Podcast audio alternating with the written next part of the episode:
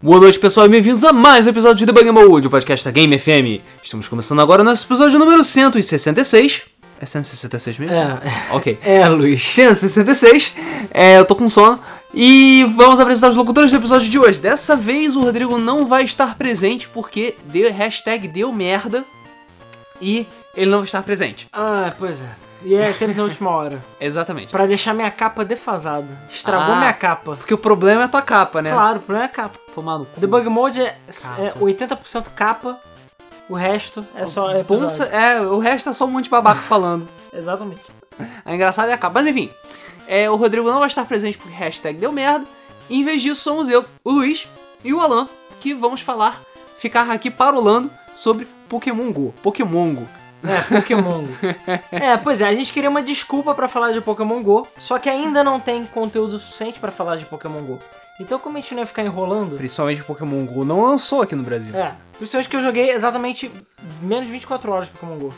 Uau, eu joguei menos de 24 minutos de Pokémon GO. Pois é. Não sei o que você tá reclamando. Então, como a gente não teve, é, enfim, não teve muita coisa, Pokémon Go realmente não tem muita coisa no momento. A gente, São 029, cara. é, Nem devia ter sido lançado. a gente e muita coisa também a gente vai deixar pro mês do Flip, porque tá saindo notícias de Pokémon Go toda hora. Eu acho que ainda é muito cedo pra falar de Pokémon Go especificamente. A gente vai falar de Pokémon Go, né? Então a gente arranjou uma desculpa pra falar de Pokémon Go, mas vamos falar também de realidade aumentada como um todo, porque querendo ou não, Pokémon Go é a realidade aumentada, né? É a R, como o pessoal fala.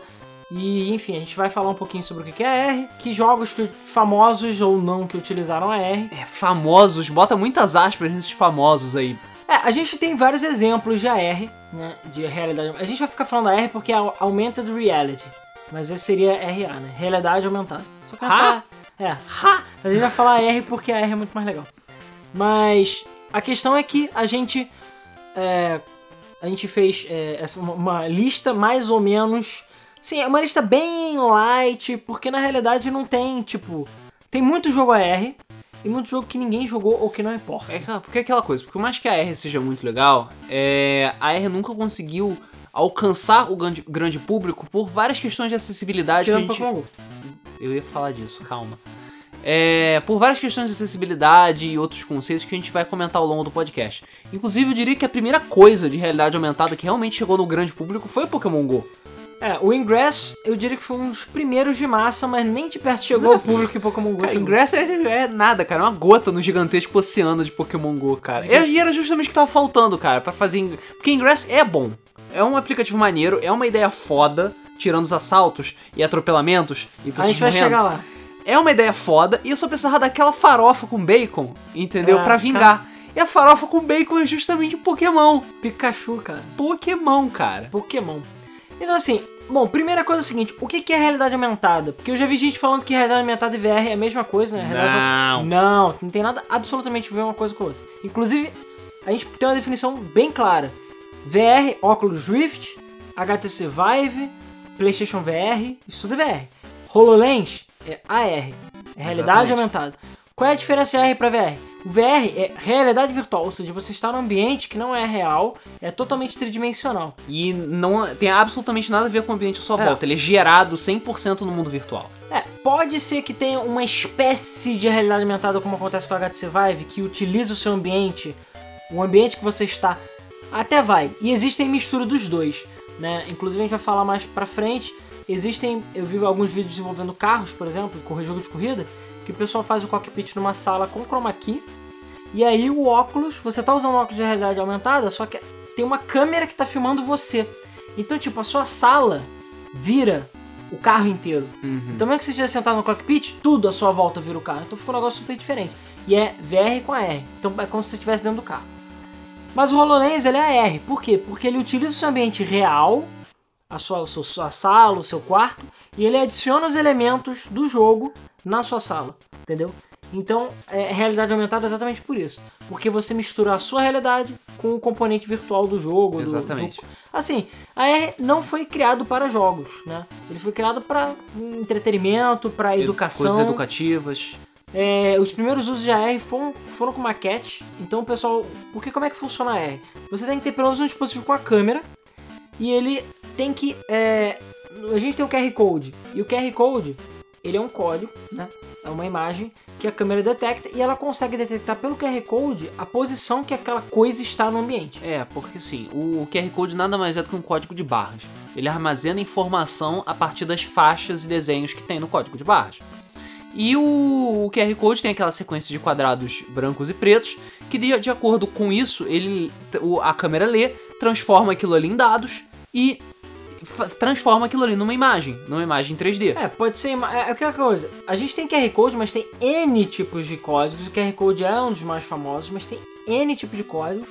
E você não necessariamente precisa ter um QR Code. Você pode ter diferentes tipos de imagem, diferentes tipos de é, desenhos, que desde que a câmera saiba espacialmente onde aquele objeto tá, por isso que normalmente os desenhos são assimétricos ou qualquer coisa, ela consegue projetar em cima daquela, daquele, Daquela daquela carta, daquele desenho, o objeto que você quer. Então os primeiros usos foram com maquete, porque a vantagem do, do, do AR é que ao invés de eu ter que montar uma maquete, colar para uma maquete de um prédio, por aí. é, de um prédio, por exemplo, eu posso simplesmente botar um papel e esse papel tem um bando de código e aí você vai andando com a câmera em volta dele e você consegue dar zoom, olhar o prédio, abaixar e olhar numa varanda e qualquer coisa e você consegue interagir com aquela coisa sem ela estar ali, entendeu? E, e acaba tendo diversos usos, principalmente para educação e entretenimento também. Você pode, em- tem certos museus que usam isso, você vai e bota a sua câmera lá e ela enfim, você projeta alguma figura, algum desenho, alguma coisa que você possa É tipo um proto-pseudo-holograma. É, é, é quase isso, né? É, é uma realidade aumentada, exatamente. É, é tudo virtual, não tem nada na realidade. Mas você consegue interagir porque o papel ou a coisa que é a base que para o celular detectar, enfim, o aparelho detectar, ela existe. Então ele consegue posicionar o objeto no ambiente. Então mesmo que você ande com a câmera para lá e para cá, balance o caramba, você vai ver que o objeto sempre vai ficar no mesmo lugar. Por mais que ele dê uma sambadinha, a ideia do objeto é ficar sempre no mesmo lugar. E você pode interagir com ele de algumas formas. Né? Existem formas de interagir com ele porque no seu, na sua carteira espalha tudo ali. Desde que tenha no programa, obviamente, você consegue fazer toda a, a visualização em tempo real do objeto ali e pode girar em volta dele e tudo mais. Então é nisso que o AR foi inicialmente utilizado. Inclusive, não é bem um AR, mas é quase a mesma coisa que o pessoal usa em filmes para chroma key, essas coisas. Por exemplo, Homem de Ferro. Se você for procurar o making off do Homem de Ferro, você vai ver que o o ai meu Deus, o Downey Jr., o Robert Downey Jr., vai Ah. falar o Tony Stark. O Tony Stark.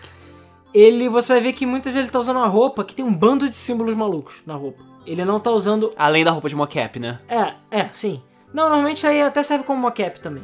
A questão é que as câmeras que estão filmando ele para o filme, por causa das, dos diferentes desenhos que tem, a câmera consegue detectar a posição que ele tá.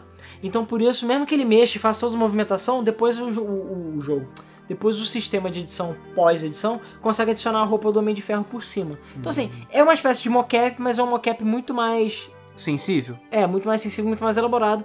E é assim que você vê, sei lá, uma roupa do Homem de Ferro e outras roupas que são feitas de várias partes, e você não vê aquela coisa nojenta, ou só a cabeça do cara que é colocada em cima de um corpo 3D mal feito, entendeu? Então fica um negócio diferente. E é baseado no mesmo princípio. O software, o programa, a câmera, etc., eles conseguem posicionar os objetos no ambiente baseado em certos desenhos. E é essa a- toda a fundamentação da R. Inclusive, a gente até estava aqui tendo um argumento antes de começar o, o podcast, que era exatamente: tá, a gente inclui iToy e Kinect como AR? Eu acho muito, muito, muito difícil você incluir eles necessariamente como AR, porque eles não foram feitos para isso, em primeiro lugar. Eles são basicamente câmeras que reconhecem de, é, que tem sensores de movimento embutidos. O iToy é ainda mais primato do que o Kinect. É, mano, cara, não deixa de, de tecnicamente, pode ser, porque por exemplo, tem aqueles programinhas de câmera, tipo, agora a gente tem o Snapchat que faz isso, né? É. Mas tinha aqueles programinhas, muito antes do Snapchat, os programinhas do MSN, Muito antes de você colocar cara de cachorro. que botava bolha, você botava bolhazinha, que deformava Ah, sua tá, cara, verdade, que botava coraçãozinho voador. E isso era, tinha a ver com, enfim, a sua interação com a câmera. Então, de certo modo, o iToy é como se fosse um AR primitivo. Apesar dele não ter interação com esse tipo de carta, você não tem esses objetos tridimensionais, dependendo do que você. Dependendo do jogo, claro, e do que você faz na tela, a sua posição, assim, as coisas são projetadas onde você está. Aham. Porque o Kinect não é todo jogo que faz isso. O Kinect tem muitos jogos que você só interage com o jogo. Sim. Mas os jogos que a sua sala de estar vira, o ambiente, é, é um pouco diferente. Então, por exemplo, tem um jogo que é tipo Lemmings no Kinect, que eu não lembro agora o nome dele, que você, os seus braços viram as plataformas. Então você tem os bonequinhos andando que nem Lemmings, eles andam indefinidamente, e você estica o seu braço, levanta o braço, e ele vai fechando o caminho pro bichinho andar. E sendo que o fundo do cenário é a sua casa, é você. Então você é o fundo do cenário, só que ele sabe que seus braços estão ali, e você estica o seu braço para os bichinhos andarem no braço e seguirem o caminho deles, e por aí vai. Então, e você pode mexer nas plataformas, você pode subir e descer as coisas. Então, assim, é meio que como se fosse um AR. Apesar de não ser necessariamente o AR AR que a gente está acostumado a ver por aí, né? Mas é um jogo que mistura a realidade com o virtual, né? e eu diria que o iToy, apesar do iToy Kinect não terem saído ao mesmo tempo, né? A gente tem também o PlayStation Eye, que é a câmera do PlayStation, e agora o PlayStation Câmera, que é a câmera do PS4. Do PS4 que. Cri, cri. É, tem só Playroom pra mandar pornozão. Pra mandar pornozão. Cara, é impressionante, cara. A PlayStation Camera conseguiu ser mais irrelevante do que o Kinect 2. Parabéns pra Sony, cara. É, Parabéns. acho que conseguiu ser pior mesmo. É, O Kinect cara, 2 já não tem nada. O, Pelo menos o Kinect PlayStation 2 tinha, tipo, sei lá, meia dúzia de jogos, literalmente. A PlayStation Camera não tem nada. Ah, agora vai ter, né? Com o PlayStation VR. Vai ter utilidade. É, Só agora também. só agora. Levou o quê? Três anos? É, pois é. Uau. Bom, mas aí então a gente tá botando o iToy, Kinect, PlayStation Camera, todas essas coisas juntas, e webcam e Snapchat, exatamente porque eles são baseados no mesmo princípio, que é de usar a câmera pra interagir com o cenário, mas eles não são necessariamente AR. Usar a câmera pra colocar coisas idiotas na sua cara. E não é necessariamente AR, entendeu? É, mas eu diria que assim, apesar de já terem tido outros exemplos antigos, eu diria que o, o primeiro assim que já foi um pouco mais popular em relação a AR foi no 3DS, né? Com toda essa coisa de 3D e o caralho 4, eles quiseram dar uma ênfase a justamente enfim, o- as duas câmeras, porque o 3DS pode tirar fotos em 3D, Uhum. e é o fato de, enfim, ah, a Por R, pareça. a R. A, a resolução é horrível, né? Mas ah, a R existe, é legal e tudo mais. Então foi o primeiro videogame que veio com um packzinho de cartas AR, né? É, pra todos aqueles que compraram 3DS usado só o aparelho, o quando, o, o- quando você tinha a caixinha bonitinha com tudo, ele vinha com um pack de cartas. Não eram muitas cartas sei, diferentes, eu, não. a- eu tenho o New 3DS, eu acho que o New 3DS vem com carta, eu não tenho Bom, certeza. o antigo vem. Não, o antigo com certeza. O novo eu não sei. Porque eu não tenho certeza, Que né? meio que foi deixado de lado, né, esse negócio de AR. Depois do... foi- foram poucos aplicativos que foram lançados no começo da vida do 3DS, na época que ele não era tão popular porque ele era caro, antes da queda de preço. Sim. É... E... Ninguém se importa, cara. É, A- a- a- assim, te- tem um. Eu esqueci agora de um, um outro exemplo que veio antes, que veio pro PS3, mas eu vou chegar lá, a gente vai falar dele daqui a pouquinho. Mas o 3DS eu diria que foi o que popularizou mais, porque esse outro jogo ninguém comprou, basicamente. Porque, enfim, dava trabalho e era caro. Mas vamos continuar com o 3DS. Cara, quando saiu a R, eu achei super legal. É aquela coisa, toda vez é um videogame novo, portátil, e ele vinha com games embutidos AR. Uh. Uh, jogos AR embutido. Então aquela coisa, ele vem com um packzinho de cartas, acho que são 6 ou 8 cartas. E dependendo das cartas que você botar, dependendo do lado, inclusive, que você botar, você consegue fazer jogos diferentes. Então o, o, o 3DS ele tinha. Primeiro que ele tinha figuras do Mario, né? Bonequinhos. Então você tinha o bonequinho da Peach, do Yoshi, do Mario, Caralho 4. Então você tinha esses bonequinhos virtuais aí pra você interagir e brincar com eles. Então assim, no lado das cartas, você entrava lá no, no aplicativo, eu não sei se era o da câmera, agora não lembro, mas aí você tinha o bonequinho do Mario, do Link. O legal é que você pode botar o bonequinho na sua mão, você pode ficar girando a carta, e aí você pode ficar olhando todas as posições do boneco como se tivesse um, um bonequinho amiibo, um troféuzinho ali do Mario, só que, enfim, sem ter o, o troféu, é virtual. E o legal é que, teoricamente, você pode mudar pro que você quiser.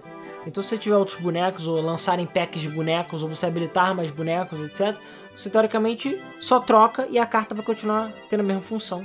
Só vai trocar o boneco. Então, assim, a ideia originalmente era exatamente essa. Você ter recompensas que fossem AR, você ter minigames que você pudesse baixar, que utilizassem essas cartas, e outras funções. Só que, puf, meio que ficou por isso mesmo. É. Você tem, eu não lembro agora o número de jogos que tem pra 3DS, mas é coisa de 6 por aí, que são vários minigames. É legal a primeira, sei lá, duas ou três vezes, as primeiras duas ou três vezes que você joga. Porque você, ah, caraca, você fica girando em volta na mesa, e aí você atira, aí você, enfim, você tem vários alvozinhos pra atirar, e tem minigames, você fica, caraca, da minha mesa tá saindo um bicho, qualquer coisa assim.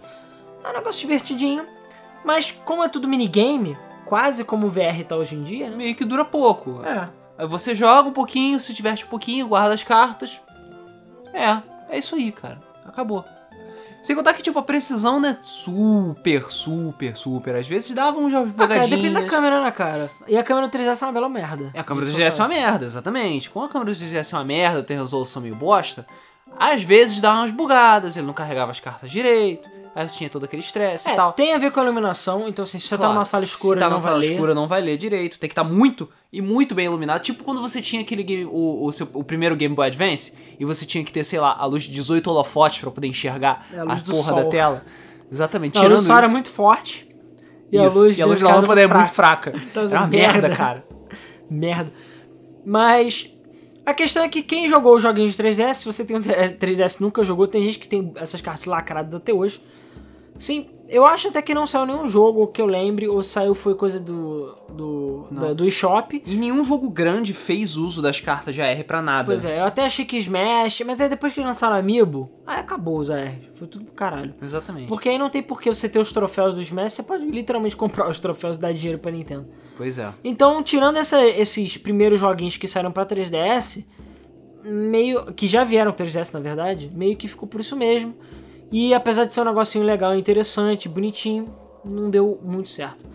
Mas o, o 3DS ele tem mais dois joguinhos assim de destaque que eu diria que envolvem a R, não envolvem as cartas, mas envolvem realidade aumentada, que é o Face Riders, que eu acho que todo mundo já jogou alguma coisa, quem tem 3DS, e o Pokémon Dream Radar, né? Dream Radar, que a gente vai falar rapidinho.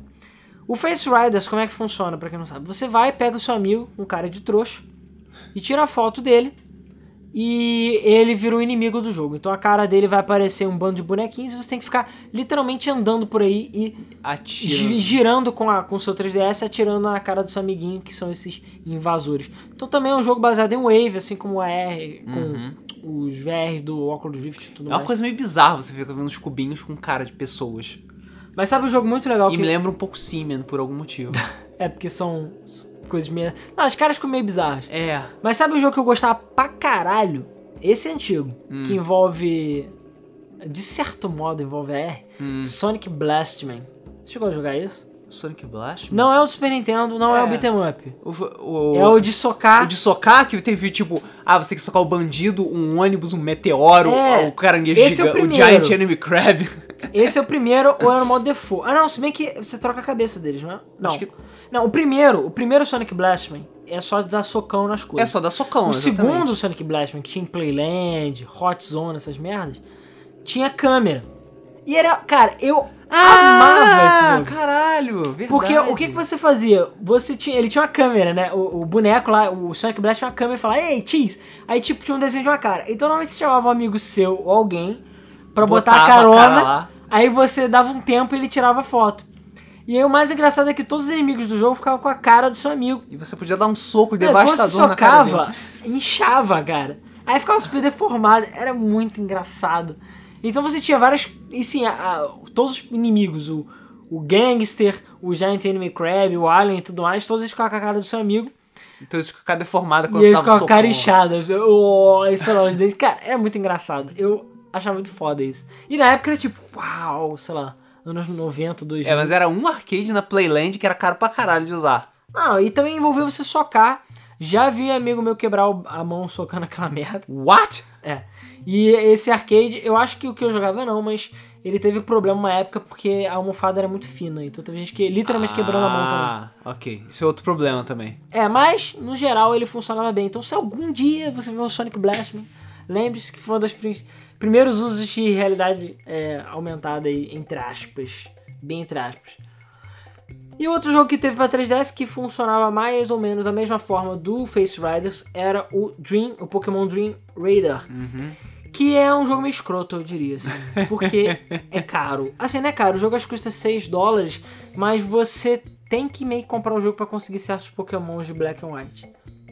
O. Eu não lembro agora, o, o bicho branco e o bicho preto. Qual é o nome dele? Craigon. Bicho branco, bicho É. preto. Os bichos da caixa do Black and White. Ah, o. Caralho.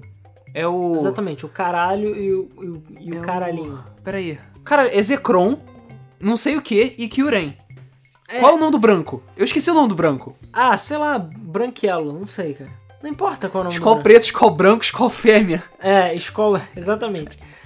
Mas a questão é que pra você conseguir, eu acho que, eu não sei se era fusão, a variação, não lembro agora que merda. Eu sei que aqueles, aqueles recolos, que eles chamam de, de lendários, aqueles bichos bigodudos do Ah, vento, sei, o Landouros, Tunduros, as Tornados. versões, as versões animais dele você só consegue nesse jogo. Ah, tá. Porque Enfim. você... e, e Pokémon que tinham habilidades específicas, golpes específicos, tudo você tinha que levar pro Dream World.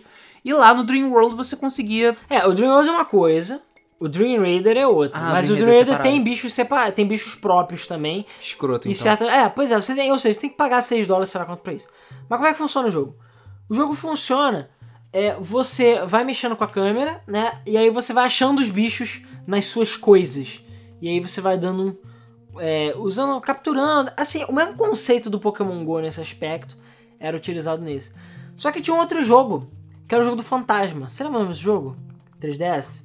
Esqueci o nome do jogo, caralho, não anotei aqui. Jogo do fantasma. É, cara, bota aí Ghost Game 3DS. Eu esqueci agora o nome do jogo. Mas é um jogo que você tem que caçar fantasmas e essas coisas no 3DS, só que usando a sua câmera. Ah, É tá. bem legal, cara. Eu joguei também. É tipo um Luigi's Mansion em primeira pessoa. É, tu descobriu o nome do bicho? Cara, calma. Assim que eu conseguir carregar, eu descubro o nome do bicho. Ah, lembrei. Na verdade, eu não lembrei. Eu consegui consultar no celular enquanto isso. Reshiram é o branco, é o Skull branco. O Zekrom é o Skull preto. Entendi. E o Kyurem é o Skull galinha. Qual galinha? então, o jogo de 3DS é o Spirit Camera, que eu não sabia, mas a, a minha colinha chamada Google mostrou que é um spin-off de Fatal Frame. Eu não sabia que era um spin-off de Fatal Frame. Sim, o spin-off de Fatal Frame é que você usa a câmera do 3DS pra poder caçar os fantasmas. E ele ainda tem realidade aumentada, que é o, o Diary of Faces, que é um, um notebook. É um caderninho AR com várias coisas que você usa pra caçar fantasmas junto com a câmera. É, pros fantasmas. É porque assim, você pode olhar, os fantasmas saem do, do, da- da- do livro, e vão. Uh, E como é 3D, ainda vai na sua cara, blá blá blá blá. Essas É. coisas. uau. Eu sei que esse jogo fez algum sucesso no 3DS. Né? Eu lembro, assim, talvez não muito, mas eu lembro que ele foi bem é, aceito pela crítica por ser, tipo. Apesar de ser curto. É, por ter essa interação com o ambiente, muita gente fala bem. E provavelmente tem outros jogos também que eu não estou lembrando, enfim, que eu não acho que valeu tanto a pena assim. Se vocês por acaso lembrarem de algum outro jogo que eu esteja esquecendo, por favor, comentem aí que esse tipo de jogo é sempre legal. Mas no 3DS acho que foi mais esse tipo de coisa, usando a câmera com, enfim, para você escanear o ambiente e as próprias cartas AR do 3DS pff, foi pro É, caralho. e é, é, porque foi aquela coisa. Foi só no começo, deu aquele hypezinho, depois morreu. Não acharam tão interessante, não quiseram É porque continuar assim, a ideia. o problema do AR, na minha opinião, é você ter que botar as cartas ou ter um ambiente para utilizar as coisas. Sempre tem que botar no chão, alguma coisa. E a gente vai chegar num outro portátil, que é claro, uma, de uma certa empresa que sempre copia e melhora as coisas, né? Mas sempre copia. Que é um problema até que eu tive com um dos jogos, mas eu vou chegar lá. Mas, envolvendo esse problema do AR e, e o fato de não ter vendido tanto assim, é, tem um jogo que saiu antes. Acho que saiu do 3DS, eu não tenho certeza. Mas que eu quase comprei em mais de uma ocasião. Mas eu joguei. Eu lembro que eu peguei emprestado de um amigo que tinha. Que é o Eye of Judgment. Já ouviu falar em of- Eye of Judgment? Sim, é um jogo de cartas do PlayStation 3 que é meio diferente. Pois é, ele é bem legal até assim. A ideia dele é bem interessante. O problema é que, cara, se tivessem feito isso com Yu-Gi-Oh! Com Pokémon, com qualquer é merda. justamente isso que é, é o mesmo princípio do Ingress. Ingress é maneiro? É. Mas só fez sucesso porque Pokémon. Se Eye of Judgment tivesse sido, tivesse entregue, entregue na mão da Konami, que não tava senil na época, falado, bota Yu-Gi-Oh! nessa porra, vai ver que todo nego não ia pirar. Não ia é, comprar as cartinhas pra botar. Qualquer Pra porra. botar o dragão branco de olhos azuis na mesa, entendeu? Botar a piroca branca na mesa de olhos azuis e destruir seu adversário. Porra. Porque, pra quem não conhece a F Judgment, como é que funciona? Você comprava o jogo e ele vinha. Cara, inclusive a embalagem horrível, aquela embalagem que você só abre, sei lá, queimando ela. Aquela embalagem que é aquele plástico colado. Sei. Sabe? Que as tesouras vêm, você tem que usar uma tesoura pra abrir a sua tesoura. Aham. Que é idiota. E aí, normalmente o que, que vinha no pacote premium?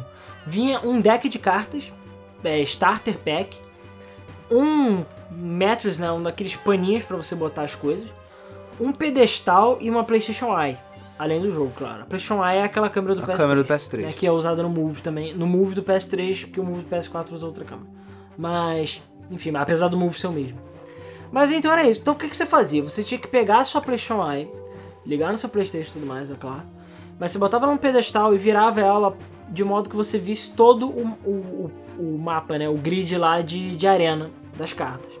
E o que acontece? As cartas do jogo, que são cartas de verdade, que você pode jogar sem o jogo, né? São cartas mesmo. que Você pode jogar tipo Magic. Elas têm os desenhos em, volta de todas as cartas, que são desenhos únicos. Então o que acontece é que quando você bota o jogo no Playstation, a câmera, Tudo. O, E o o quatro. as cartinhas, é, o o mapa na verdade não é importante, é só pra você se guiar, porque o que acontece no jogo, aliás, o que acontece na, na câmera, né, na realidade acontece no jogo também. Então ele tem que identificar a posição, na verdade acho que o Metroid é importante porque ele tem que identificar a posição das cartas, senão ele não sabe onde tá, né? Então assim, tudo tem desenhos AR e códigos AR que fazem com que você consiga é, visualizar o que está acontecendo e, e o jogo consiga entender o que está acontecendo no mapa, né, na, na, na situação. E Então o que, que você faz? Qual é a graça do, do FGS? Você pega lá o seu dragão branco de olhos azuis, sei lá, o dragão vermelho de olho preto, sei lá qual é bicho que eles têm, e você, caralho, vou baixar a carta. Pum, baixei a carta. Então assim, você fica jogando o jogo na realidade, mas no Playstation ele tá contando várias coisas como score, o caralho é 4, né? E é claro, ele meio que depende de você tirar e colocar as cartas e tudo mais. Ele avisa as cartas que morreram e caralho. E os bichinhos saem da carta. Então quando você bota baixa a carta, o bicho sai da carta e fica aquela batalha 3D legal, sabe? Tipo, tá a sua mesa lá na câmera, você tá vendo a sua mão mexendo nas paradas, só que as cartas e os bichos estão lá pra você interagir. Então com isso você consegue, é, enfim, fazer essa interação e jogar as cartas. O jogo é legal? É. Mas tem um- uma coisa que matou o jogo. E isso é. Dinheiro. Não, não, não. É, não é, não é nem dinheiro. Assim, claro. O fato dele ser um jogo que, tipo, foda-se, é um jogo de carta que. Você. É aquela coisa. O jogo já tem todas as cartas. É que nem amiibo. O jogo já sabe todos os amigos. Cabe a você comprar os amigos e transferir pro jogo, né? Então, o jogo já tem todas as cartas. A questão é que você tinha um starter pack, mas você podia comprar decks, boosters, saíram expansões do caralho que vinha na forma de update pro jogo. E aquela coisa, o jogo tem um número limitado de cartas e você. Só que aí depende de você é, comprar essas cartas, enfim, loja, caramba, abrir os boosters e tudo mais, vem as cartas raras. Só que tem um problema. Sabe qual é o problema? O jogo não sabe quando a carta é verdadeira ou não. Você pode literalmente imprimir uma carta. Se ela tiver impressão com contraste bom o suficiente para identificar, você vai usar a carta do mesmo jeito. Uau. Não existe, Cara, é pirataria nível Dreamcast, sabe? Tipo, grava o CDzão e joga lá dentro. não existe forma de você ter fazer o controle disso. E de nenhuma carta, nenhum papel AR. Porque se ele tiver todo o código, foda-se, a câmera vai ler de qualquer forma. É, inclusive se você perdeu os cartões de 3DS, se você não tem, você pode ir na internet, imprime, pode ser preto e branco, e bota lá. Acabou. Você vai brincar de carta R sem ter as cartas. Porque é só um pedaço de papel. A carta não tem nada, é só o desenho. Sim. Então o que, que eu fiz na época? Malandramente, brasileiramente. Eu achei um torrent que tinha todas as cartas do F Judgment. E aí você pega, ah, eu quero aqui as cartas mais raras e mais fodas. Você imprimia as cartas, botava tudo num Wordzão. E aí você recortava as cartas e botava. E o problema é que, tipo, tinha muita gente online que usava isso e nem ficou puto pra caralho. Porque o cara gastou uma nota pra comprar lá o dragão branco de As azuis. cartas bonitinhas e tal, e um filho da puta. O filho da puta vai imprimir a carta e usa. E foda-se. E isso foi uma das coisas que matou o jogo. Entendeu? É foda mesmo. E é claro, o fato de você ter que fazer todo esse negócio pra poder jogar porra de um jogo de carta. Que enfim, o Magic você joga virtual, o Yu-Gi-Oh! Ou então você joga de verdade. A única vantagem que eu vejo é, se você quer jogar com gráficos bonitinhos online, você pode. E aí a pessoa vê que, entre aspas, você não tá roubando, né? Porque enfim, as cartas existem ali mesmo sendo impressas, né? Sendo de papel. Mas você pode jogar com seus amigos em outros lugares, online. Ou você pode simplesmente pegar as cartas, botar no bolso e jogar com o amigo na praça, entendeu? Então, assim, é. O problema é que, enfim, Eye of Judgment são cartas meh. Se fosse Yu-Gi-Oh!, entendeu? Se fosse Yu-Gi-Oh! É, um outro jogo do PS3 que eu queria comentar também, que envolve o Move, só, é só uma besteirinha, que é o Sport Champions. É o Sport Champions. Sport Champions. Ninguém go- liga pro Sport Champions, Cara, cara. Tem uma coisa que o Sport Não, tem duas coisas que o Sport Champions. Ah, aliás, tem três coisas que o Sport Champions. Ai, legal. meu caralho. Primeiro, Pera aí. Esquece a bocha, tá? Não, eu vou falar, mas. Primeiro, você pode botar sua trilha sonora. Porque assim, a música do jogo é um lixo. Uau. Cara, jogar, jogar o jogo com música com a trilha sonora do Wipeout ou do Elétrica, essas coisas, cara, é- é- te garanto, é outra coisa. O jogo virou outra coisa. Primeiro. Segundo, é o ARzinho bobo. Você pode tirar. Tem um modo lá que você tira foto com os itens do jogo. Então você pode botar duas espadas e tudo mais e você, tipo, ah, tira foto. E esse modo que tem espada e escudo é o modo gladiador. Que pra mim é a coisa mais legal do jogo. É você enfrentar um maluco numa arena com espada e escudo. E ficar sacudindo o move que nem um retardado Cara, pra ficar é batendo. maneiro, é maneiro. É o modo que eu mais me diverti do Sport Champion de longe. Mas a gente tem o melhor modo do Sport Champion. O jogo que todos pediram. Que quando fizeram o falou, agora sim eu vou poder jogar o jogo mais jogado pelos jovens no planeta. Bocha. Fucking bocha. Sim, o jogo tem bocha. Não me pergunte por quê. Cara, eu gosto de bocha. Já joguei muita bosta na minha vida. Não me orgulho. Eu já joguei bocha também. Mas você comprou um videogame de 600 dólares, mais uma câmera e um kit movie de 99 dólares, mais um jogo de 60 dólares pra jogar fucking bocha. E pra quem não sabe o que é bocha, é aquele jogo que os velhos jogam no parque e ficam jogando bola. Os velhos jogam.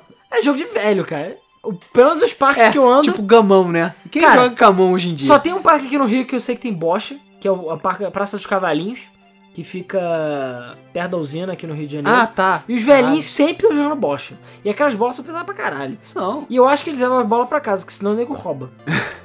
é tipo lá em Niterói, olha, perto da, tua, da, da nossa faculdade, tinha um japonês jogar um cricket. Sim. E sim, ele jogava aquele cricket com uma marretinha. Com a marretinha, bolinha, as argolinhas As, e as tal. travezinhas. Sim.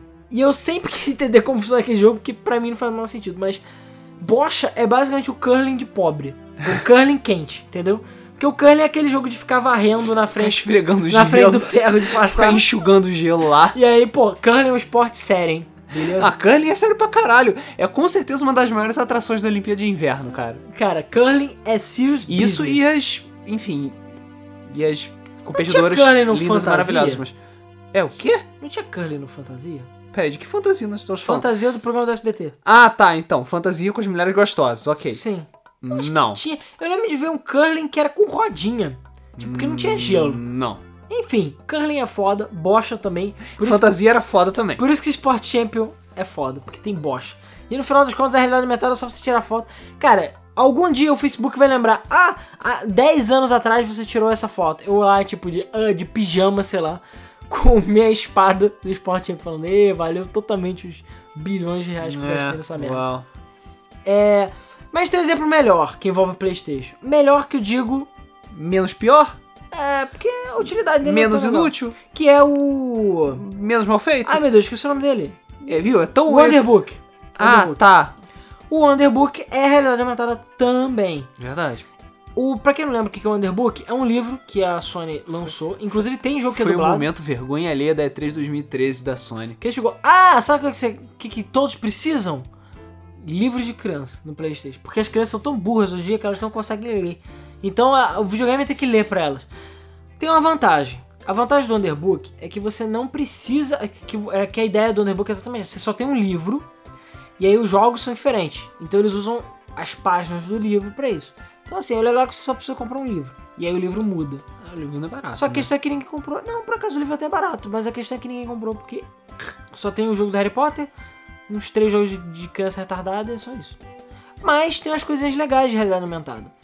Porque como o livro é todo cheio de desenhos loucos lá, que nem o- os ARs e tudo mais, a câmera do Move quando pega, é, ela projeta o livro em cima.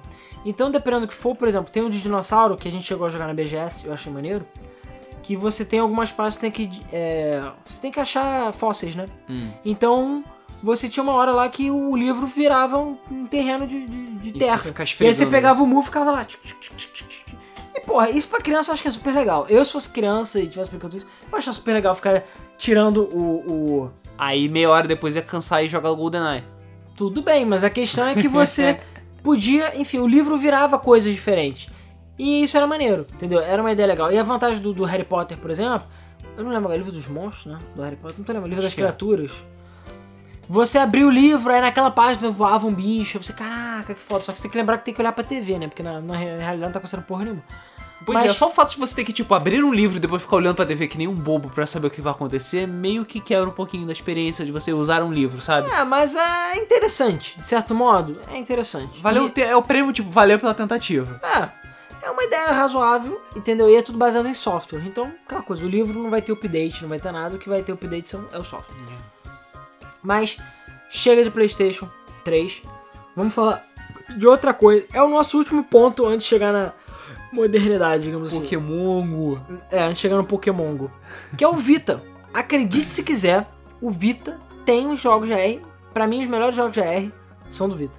Pois é, pena que ninguém jogou o Vita e ninguém se importa. Pena que, como sempre, a Sony. Porque a Sony é assim, cara. A Sony vê assim: hum, o que, que eu posso copiar?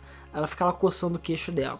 A gente viu no PlayStation 3 que eles lançaram. Eles tiraram o Rumble, tiraram a tremedeira do controle, pra botar controle de movimento que ninguém pediu. É. E fizeram as cagadas, né? Sim. Basicamente. E tanto que ninguém usa essa merda. Ou então todo jogo que usa, sei lá, você recarregar, se dá uma sacudida no controle, nego na hora tira, porque foda-se. Porque Ou pra ficar olhando os itens, girando o controle que nem um bobo na tela. Vai. Por acaso gerar o controle é até semi-intuitivo, mas outras coisas não. Mas o Vita, quando ele saiu, a Sony ficou, hum, o que, que eu posso copiar? Hum, o Vita tem câmera. O Vita não é bobo, porque o Vita tem alguma configuração, tem um processamento legal. Pô, bora adicionar as cartas AR, umas 8 cartas AR, e aí a gente vê o que a gente faz e foda-se. E é, o, jogo, o, o Vita vem com, com os jogos AR, só que, aliás, com cartas AR, só que meio que os jogos mesmo não, tem, não vem com nenhum. Você tem que ou baixar de graça, que alguns são de graça, ou você tem que comprar na, na, na PSN. E eu cheguei a comprar um ou dois jogos, e alguns veio na Plus, mas eu cheguei a comprar um ou dois jogos porque eu falei, porra, tem essa merda aqui, o jogo era tipo dois mango. Falei, aí na época que o dólar tava dois reais, falei, ah, porra, quatro pratas, foda-se, vou comprar essa merda. E aí na época também que eu usei um hacks e o cartão de crédito funcionava, então eu não precisava comprar 100 dólares de crédito pra poder comprar um jogo de um dólar. Então eu paguei o valor do jogo. Então, a gente tem alguns exemplos bem merdas, do tipo Cliff Diver, ou Table Soccer, ou Fireworks tem gente que gosta. O Fireworks não envolve as cartas AR, mas você fica girando o Vita também pra, enfim, estourar fogos de artifício e tudo mais. O Table Soccer é como se fosse um... Totó? É, tipo um totó, mas eu não gostei tanto assim. Tem um de hockey também, que meh. Mas os dois jogos que eu mais gostei de AR do Vita são o Tabletop Tanks e o Pulsar. Pulsar. É P-U-L-Z-A-R, né? Tem o AR no nome de propósito. Como é que funciona o Tabletop Tanks? Você basicamente faz uma arena com as suas cartas. Então você eh, fala, monta a arena do jeito que você quer, desde que entre na câmera do Vita. Então você monta uma arena, pode ser grande ou pequena. E a questão é que você usa a câmera do Vita e dentro do Vita, né? Ele pega aquele cenário que você montou e bota vários tanquezinhos. Então é como se fosse um combate de Atari, né? Que você fica usando os tanquezinhos pra matar. O objetivo é matar seu amigo.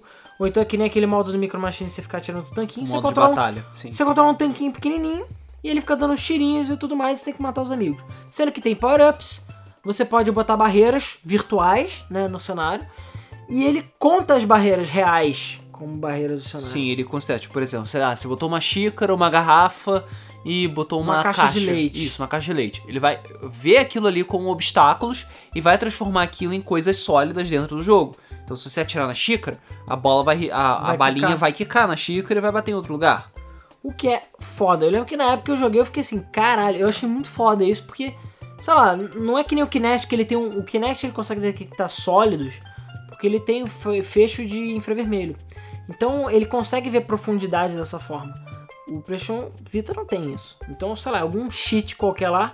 Claro que não funcionava sempre perfeito, mas pelo menos se você botar poucos objetos e, e eles não. a cor deles não for contrastante com o fundo, né? Se você botar um cubinho vermelho numa mesa marrom, enfim, uma mesa branca, funciona muito bem. E era super legal você chegar e enfrentar os outros tanques dessa forma. Só aquela coisa, todo tempo você tem que ficar com o Vita segurando e mirando nas suas cartas. E é claro, você não vai poder jogar no metrô. Tem o modo você jogar sem AR, foda-se, que ele cria os cenários e danos. Mas a graça do jogo é exatamente de tabletop, porque é tipo de mesa, né? De cima de mesa, tanquezinhos. Então é legal você espalhar suas cartas na mesa, botar uns objetos e você pode jogar tanto online quanto por cima com outras pessoas local. E o Ricardo comprou, eu lembro que eu cheguei a jogar com ele. Eu acho que o Thiago comprou também, não tenho certeza.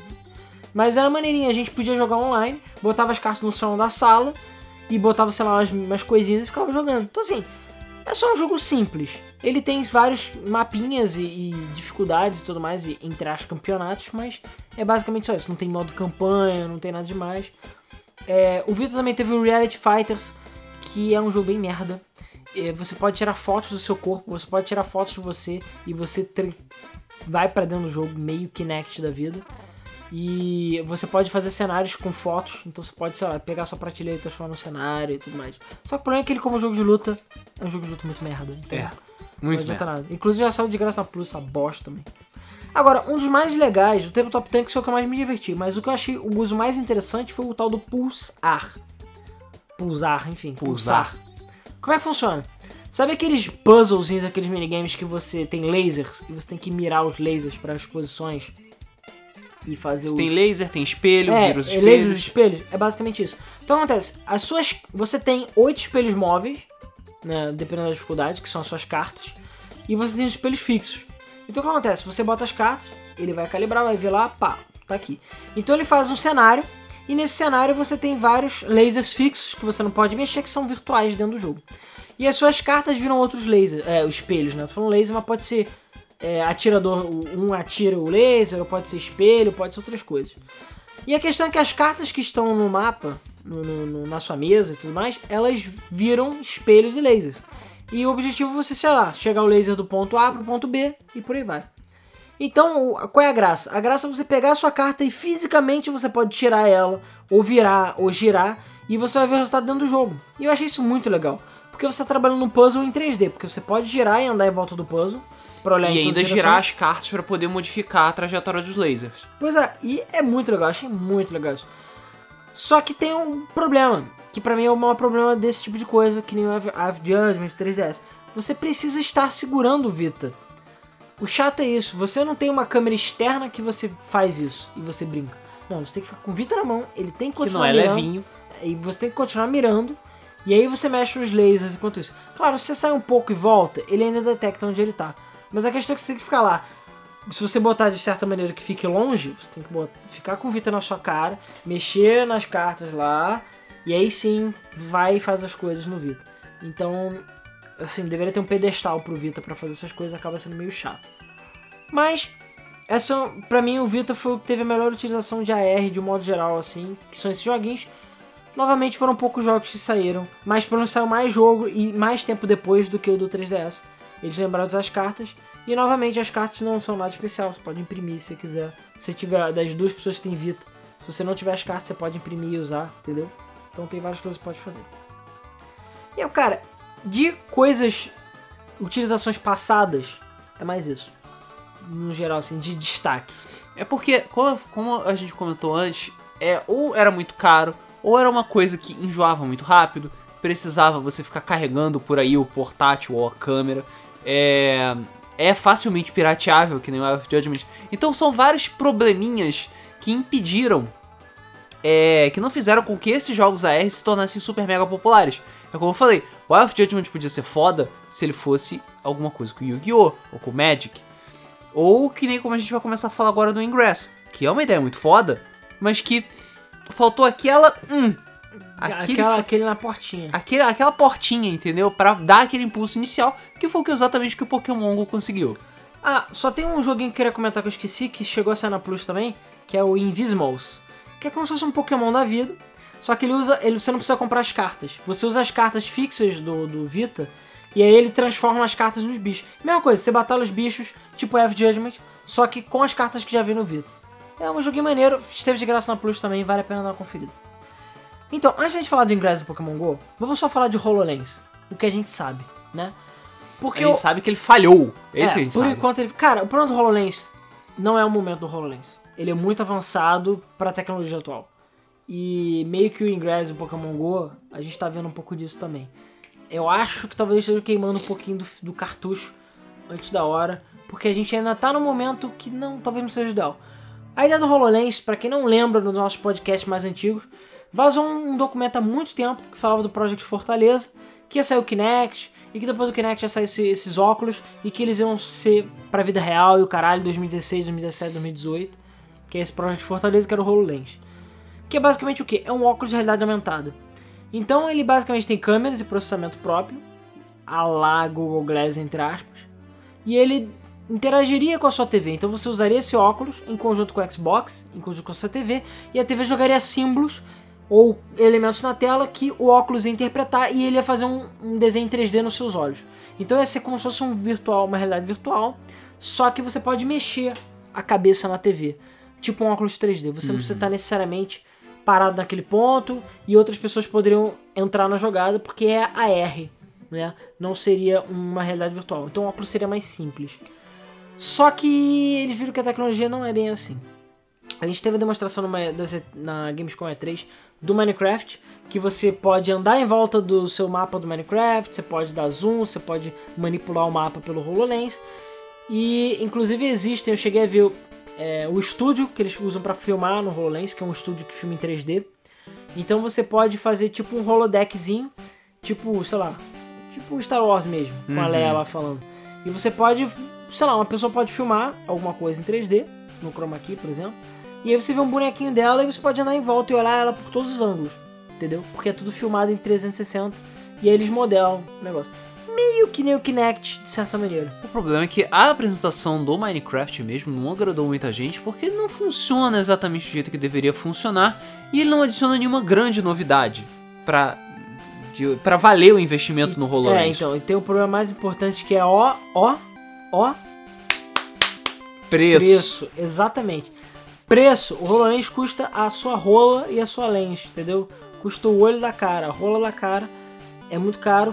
E tem muita gente na indústria que falou que o uso dele ainda não é o ideal, ele ainda não funciona muito bem. Porque a ideia do HoloLens é exatamente a fazer projetos. Então você tem um projeto de uma moto tridimensional que eles mostraram nos vídeos, e aí você pode botar na mesa lá o papelzão, sei lá o que que é, e você fica andando em volta, e você pode manipular de alguma forma ele detecta que você está mexendo, então você pode abrir o, sei lá, tirar a roda da moto, olhar a peça e por aí vai. Modelar, mexer, e Mexer, tal, mudar a cor.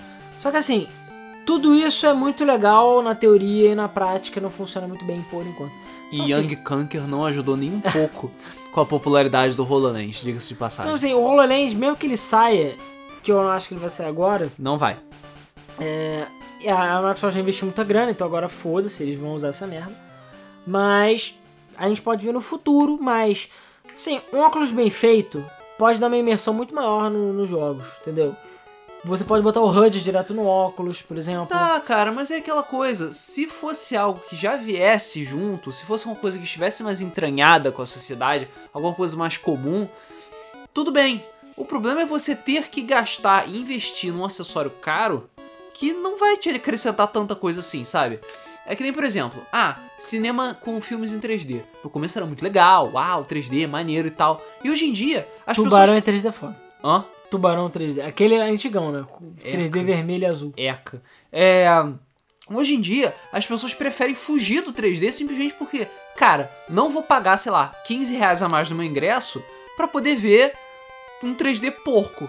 Que eu não quero que, tipo, pessoas forçando 3D na minha cara, entendeu? Eu Não É. quero. E o HoloLens vai ser Não, mais ou menos isso. Muitos filmes durante muito tempo ficaram usando isso, tipo, ah, aí pega a moeda. É, pega o ioiô assim, tipo, uf, joga na sua cara assim, uh, 3D. O, o Tubarão 3D é bem assim também.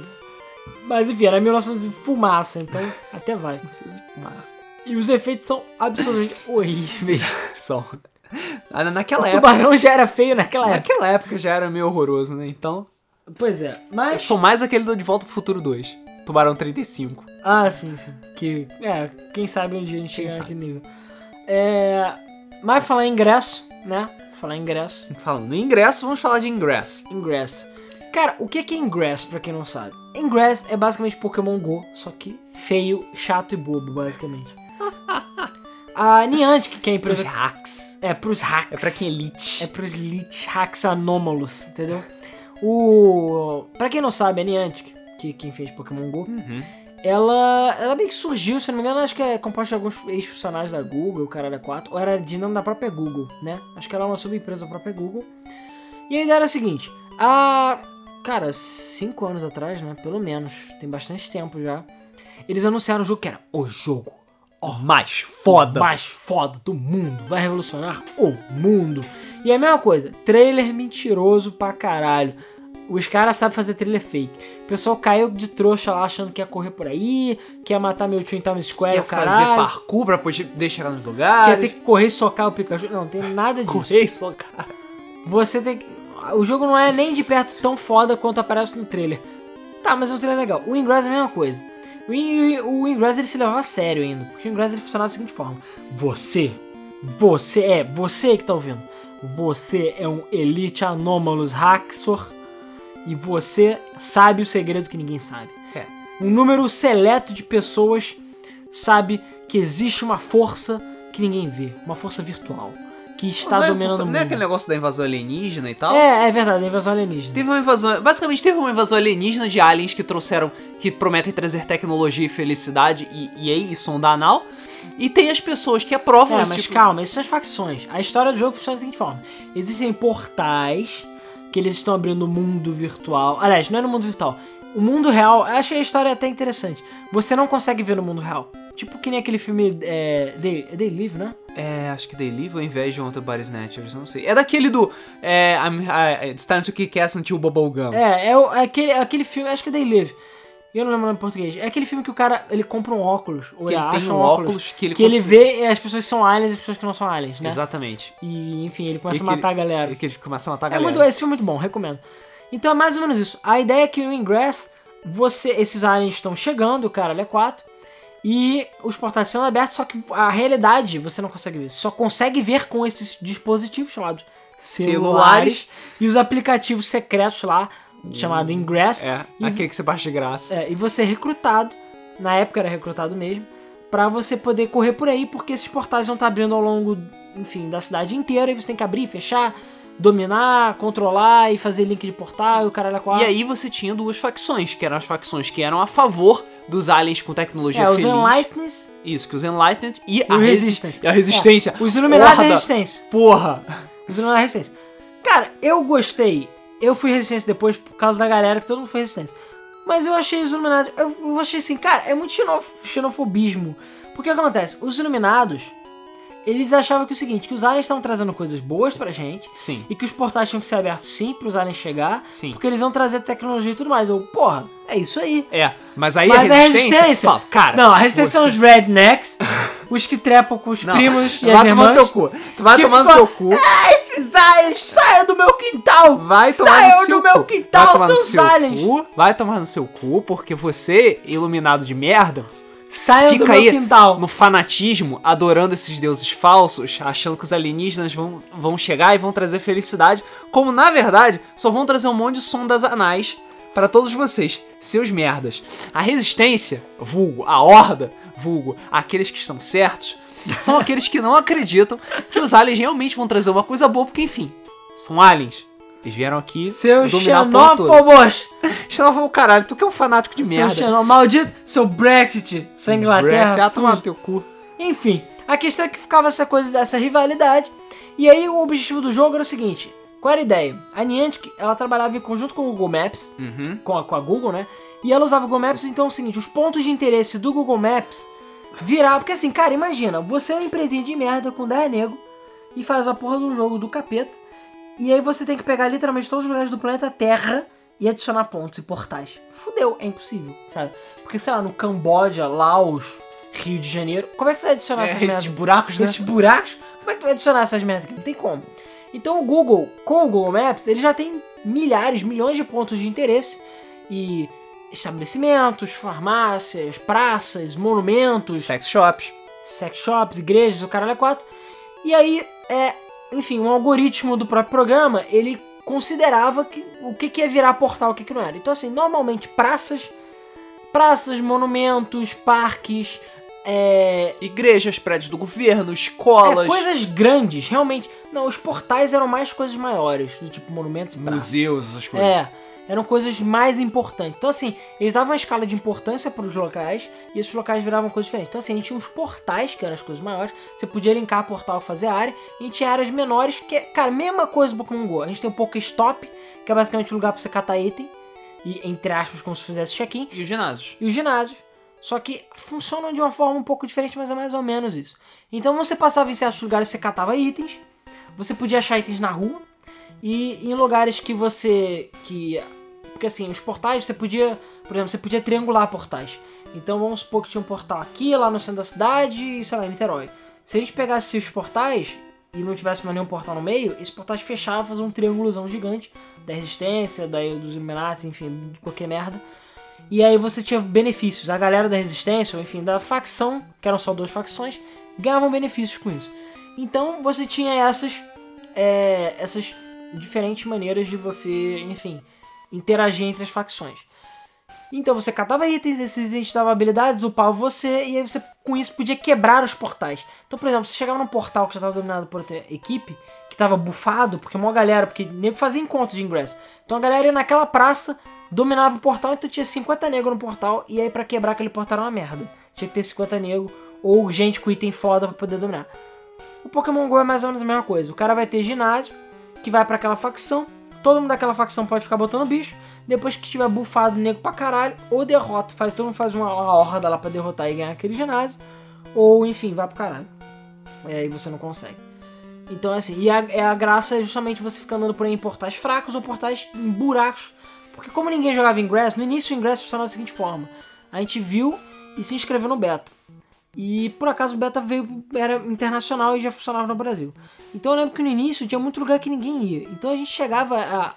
Tipo, caralho, bora tirar um dia pra ir, sei lá, em Magé, ver se tem portal lá. Na verdade, você podia ver se tem portal mexendo no Sim, mapa. você olhava no mapa, via se Caralho, tem um portais portal vazião lá, bora. Aí tu ia lá, galera no, na van, É, entendeu? porque a questão era essa, como o ingresso é uma coisa meio random e tal, e funcionava primeiro por inscrição, você tinha que receber convite pra isso e tal, ele não foi também muito divulgado, também porque, como eu falei, faltou aquela farofa. Não, e tem um detalhe, um detalhe muito importante.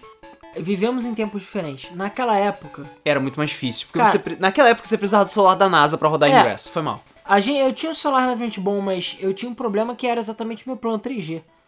Meu plano não era 3G, não era 4G. Não existia não 4G. pegava direito. Tu ia pra Magé, não tinha internet. Então a gente ficava muitas vezes dependente de Wi-Fi, né? Que é uma merda. Uhum.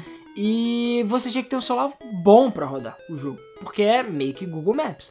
Hoje em dia, quase qualquer celular meio decente Mais ou menos? já roda Waze, Google Maps e tem capacidade de rodar Pokémon GO de certa forma. Aham. Então assim, o, Claro. é, o Ingress, você conseguia fazer essas coisas. Só que assim, o Ingress é guerra de território.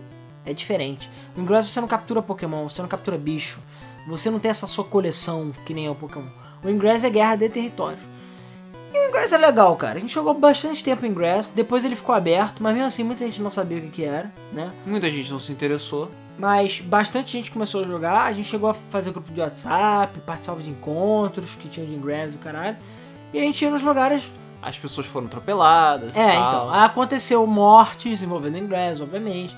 Como o Ingress não foi tão popular, eu não sei de nenhum caso assim de nego que foi especificamente roubar alguém por causa do Ingress, que nem aconteceu no Pokémon GO, né? No Ingress não aconteceu isso. É, mas teve gente que morreu. Eu não conheci o cara, mas ele é, morava lá na Tijuca, na área da Tijuca, e ele tava correndo atrás de um portal, porque também às vezes acontecia de portais abrirem sozinhos, né? Em áreas que não tinham portais. É, e aí ele foi correndo atrás do portal, não viu que ele estava atravessando a rua e foi atropelado por um ônibus. Pois é, Darwin morte por ele. Então ele foi a primeira e até a única morte aqui no Brasil envolvendo o Ingress, confirmada do Ingress. Que ele estava correndo ativamente atrás do portal. Cara, com Pokémon GO e a popularização de Pokémon GO, vai ter uma galera morrendo aí. Pode deixar. Fica tranquilo que vai ter uma galera morrendo. É, então o Ingress foi isso. A questão é que, assim, o qual o problema do Ingress, na minha opinião? Encheu o saco depois de um tempo. Por quê? Porque os portais começaram a ficar mais picos, ficou cada vez mais difícil. O jogo não tem microtransação nenhuma, que eu lembro. É, e começou a ficar cada vez mais difícil de você fazer as paradas com pouca gente. E como a galera já começou a dominar a porra toda, meio que perdeu o incentivo de você querer dominar certos lugares que já tá tudo dominado. E se você já tá numa área que você já passou e já botou seus bichinhos lá, não tem mais propósito. É, botou bichinho não. Você É, que- e, e como tem, tinha um número que tava tendo um número cada vez menor de jogadores, ficava cada vez mais difícil você detonar os portais da facção rival. E realmente, aí você meio que ficava sem ter o que fazer. Porque realmente Ingress não tem muito conteúdo além disso, sabe? Você via andar, pegar os portais. E é isso aí. Não existe um objetivo final, não existe um É, endgame. Eu lembro que tinha um jogo de N-Gage, que eu não joguei porque eu não tinha tele- Play 3G na época, era mais ou menos assim. Era um RPG, um negócio assim, que ele usava sua localização em consideração para as batalhas. Então se tinha alguém usando perto de você, você podia batalhar com aquela pessoa na área. Legal. É, é um negócio legal. E pela internet. Só que enfim, N-Gaze. Naquela época a gente nem tinha internet de 1 mega aqui. Imagina ter 3G, né? Porra. Lá fora já tinha. Então qual é a diferença de Pokémon GO? E por que que Pokémon chegou... Eu acho que Pokémon GO poderia demorar um pouco mais pra sair também. Bom, a gente já tá no momento, como eu falei, que os celulares estão rodando um pouco melhor as coisas. A gente já tá com áreas Wi-Fi, por exemplo, muito mais populares e liberadas. E a gente tem 3G. Então agora qualquer celular está quase sempre permanentemente conectado e sendo rastreado, né? Então por mais que você ande por aí, o GPS ou o Google sabe onde você tá. Uhum. Inclusive eu não lembro agora o endereço, mas procura no Google é, Cell Phone Localization ou alguma coisa padrão mensal e localização. Eu sei que tem até post no Tecmundo que fala sobre isso e tal, que é meio assustador. Que se você liberou a sua localização pro Google, você tem como entrar no site do Google e procurar na base de dias, horas, mês, o caralho, todos os caminhos e lugares que você foi com o seu celular. Seu celular Sim. foi, né? Então você consegue ver que naquele mês você foi pra São Paulo e voltou e indica o caminho de tudo. Ver as rotas que você faz todo dia e o caralho. Então se você tá achando que seu marido, sua esposa tá te traindo, fala pra ele entrar lá e mostrar pra você o mapa pra mostrar que ele não tá indo lá pra aquele motel. Ou pelo menos o celular dele. É. Que ele não tira a localização do celular. Porque, enfim, se ele desligar a localização, ele não vai rastrear mais. Não adianta. Mas, como praticamente ninguém faz isso, né? A maioria das pessoas deixa a localização. Até porque Ainda mais agora com Waze, Não, Maps, é. essas coisas. e Google Maps, Waze, é, os celulares já tiram foto e dão localização da foto. Então você tira a foto e você sabe da- em que posição. Eu lembro que eu usei isso para trabalho, inclusive, mais uma vez. Você tira várias fotos e a foto fica pinada no GPS. Então você consegue fazer um mapa das fotos que você tirou, você consegue saber a área que você tirou foto, que é foda. Então agora você é muito mais fácil você poder andar por aí e utilizar o seu mapa e o caralho é 4. E bom, o Google Maps tá melhor do que nunca, né? Então assim, mais áreas foram adicionadas, mais pontos de interesse foram adicionados, ele tá sempre sendo atualizado, o Tá mais caralho 4. otimizado, blá blá blá, etc e tal. E é aquela coisa, o Pokémon GO não precisa, não precisa de nada. Uma vez que o jogo tá feito e a estrutura do jogo tá montada, o jogo se abre sozinho, é quase procedural. Então assim, ah, é aquela cidade no buraco lá no interior do Rio que ninguém nunca foi. Foda-se, você vai lá e vai ter um, pelo menos um Pokéstop. É, mais ou menos. Se tem um ponto de interesse do Google Maps, tem. É, o problema é que, assim, muitas cidades pequenas, jogo cidades pequenas mesmo, né? Eles não têm Pokéstops. Esse que é o problema. Por exemplo, Ah, sim. é, lançou nos Estados Unidos. Nego que mora em Texas, por exemplo, se fudeu. Porque você tem que andar 50 milhas pra pegar, achar um Pokéstop. Pokéstop, nem ginásio. Ninguém Pokéstop. mandou eles fazerem a cidade toda grande. É que nem nego que mora na Barra aqui no Rio. Ou em São Paulo, toda São Paulo, basicamente. Tirando os bairros mais internos. São Paulo mais principal, Avenida Paulista, o caralho, ou marginais, você não tem como andar Não, pra não ir pro Pokéstop. Você tem que andar de carro ou de táxi. É, ou de exatamente. Uber, enfim. Mas a questão é, eu vi gente reclamando no Reddit falando assim, caralho, eu moro numa cidade que tem mil habitantes. O cara falou, mil habitantes. Não tem nada lá. Ele falou, cara, literalmente, sei lá, duas vendas, um hospital. Ele falou, só tem um Pokéstop na cidade. Ele falou, ó, o próximo Pokéstop tá a 200 km daqui. É, e aí? E aí? Ele falou, é, não tem nada que eu possa fazer. Então, tipo, ele se fudeu. É. Então, caberia ao pessoal da Niantic a fazer um ajuste fino aí, mas vai ser difícil, porque são muitas e muitas áreas. Pois é. Mas assim, se você for pra Manhattan, Não, É. foda-se. que cara. é uma área estupidamente populosa, cara, é Pokéstop a cada esquina. Sim, exatamente. É bizarro. Ginásio pra tudo quanto é lado. Só que lá também a quantidade de nego jogando vai ser muito E maior. nego te assaltando muito maior. É, e nego te assaltando muito maior. Então aquela coisa, pra quem não está sabendo, ou pra quem não acompanha o mês do Flipper porque o YouTube roubou o mês do Flipper da gente, é. A gente fez uma transmissão envolvendo Pokémon GO nessa quinta-feira passada. Que a gente fez um streaming, só que meio que cagou. E o YouTube meio que travou o nosso vídeo. E o nosso vídeo está no limbo nesse momento. Do do Flipper. Por isso que até o momento não saiu do Flipper em MP3, nem em vídeo. E a gente tá brigando com o YouTube lá pra ver se restaura, né? Mas então, de qualquer jeito, assim, a gente falou bastante coisa sobre Pokémon GO lá no mês do Flip. Mas só pra dar uma pincelada geral pra quem não tá sabendo, é aquela coisa, Pokémon GO saiu, né? Ele não saiu oficialmente, ele só saiu oficialmente para a Nova Zelândia, é, Austrália, e Estados, Unidos. Por enquanto, eles falaram que nos próximos dias vai sair na Europa, Canadá e o cara, mas ainda não saiu. O que acontece é que o APK deu aquela vazadinha marota e eles não têm trava de região. Então todo mundo baixou e todo mundo destruiu os servidores. Porque a Niantic estava esperando só meia dúzia de gato pingado. E no final das contas veio com o planeta É, Terra. Porque nego não tava achando que, que os trailers fizeram sucesso, nego tava pilhado pra Pokémon GO, não, né? Não, assim, eu tenho que admitir que o meu hype baixou bastante. Porque no trailer dá a impressão de que vai ser quase Pokémon de Game Boy. Né? É, Você vai poder fazer expliquei- batalha com os amigos. Eu já expliquei antes que não vai poder ser assim, porque senão você pega seu 3DS e joga ele na privada. Eu acho que uma coisa e a outra não teria problema. Eu teria problema sim, porque o maior competidor do 3DS é mobile. Se você bota Pokémon GO pra fazer exatamente o que os jogos Pokémon 3DS fazem, você pega os 3DS mais uma vez, joga Cara, na não importa. É tudo, ó. Money. Manis. É o Manis. Sabe falar o Shelter?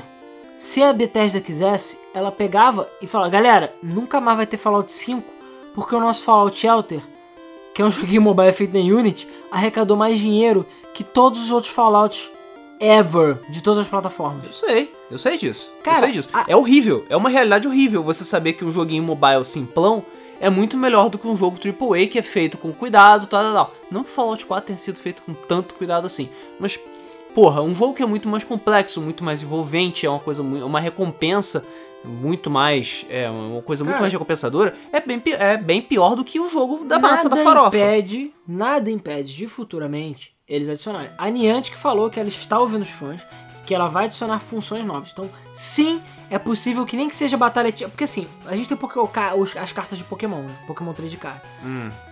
Eles são mais simples do que os jogos. Os jogos você tem quatro, ca- quatro golpes no bicho, você tem fraquezas e fortitudes, o cara é 4, PPs e o cacete. A carta do Pokémon não, você só tem mana E o Charizard mais forte que todo mundo, sim. e um golpe. Às vezes o bicho tem dois, mas a maioria dos bichos tem um ou dois golpes no máximo. Uhum. E eles só causam um ou dois status. Então, assim, é possível. A minha, minha teoria, o meu palpite é que Pokémon GO vai por esse caminho. Então, aquela coisa, você vai, você vai ter um Charizard que vai ter Fire Blast e qualquer outra merda, e Rage, e aí você vai ter um outro Charizard que vai ter, sei lá, Le- Leer e outra coisa, entendeu? E Glare, qualquer merda. Tem um furo nessa teoria. Qual?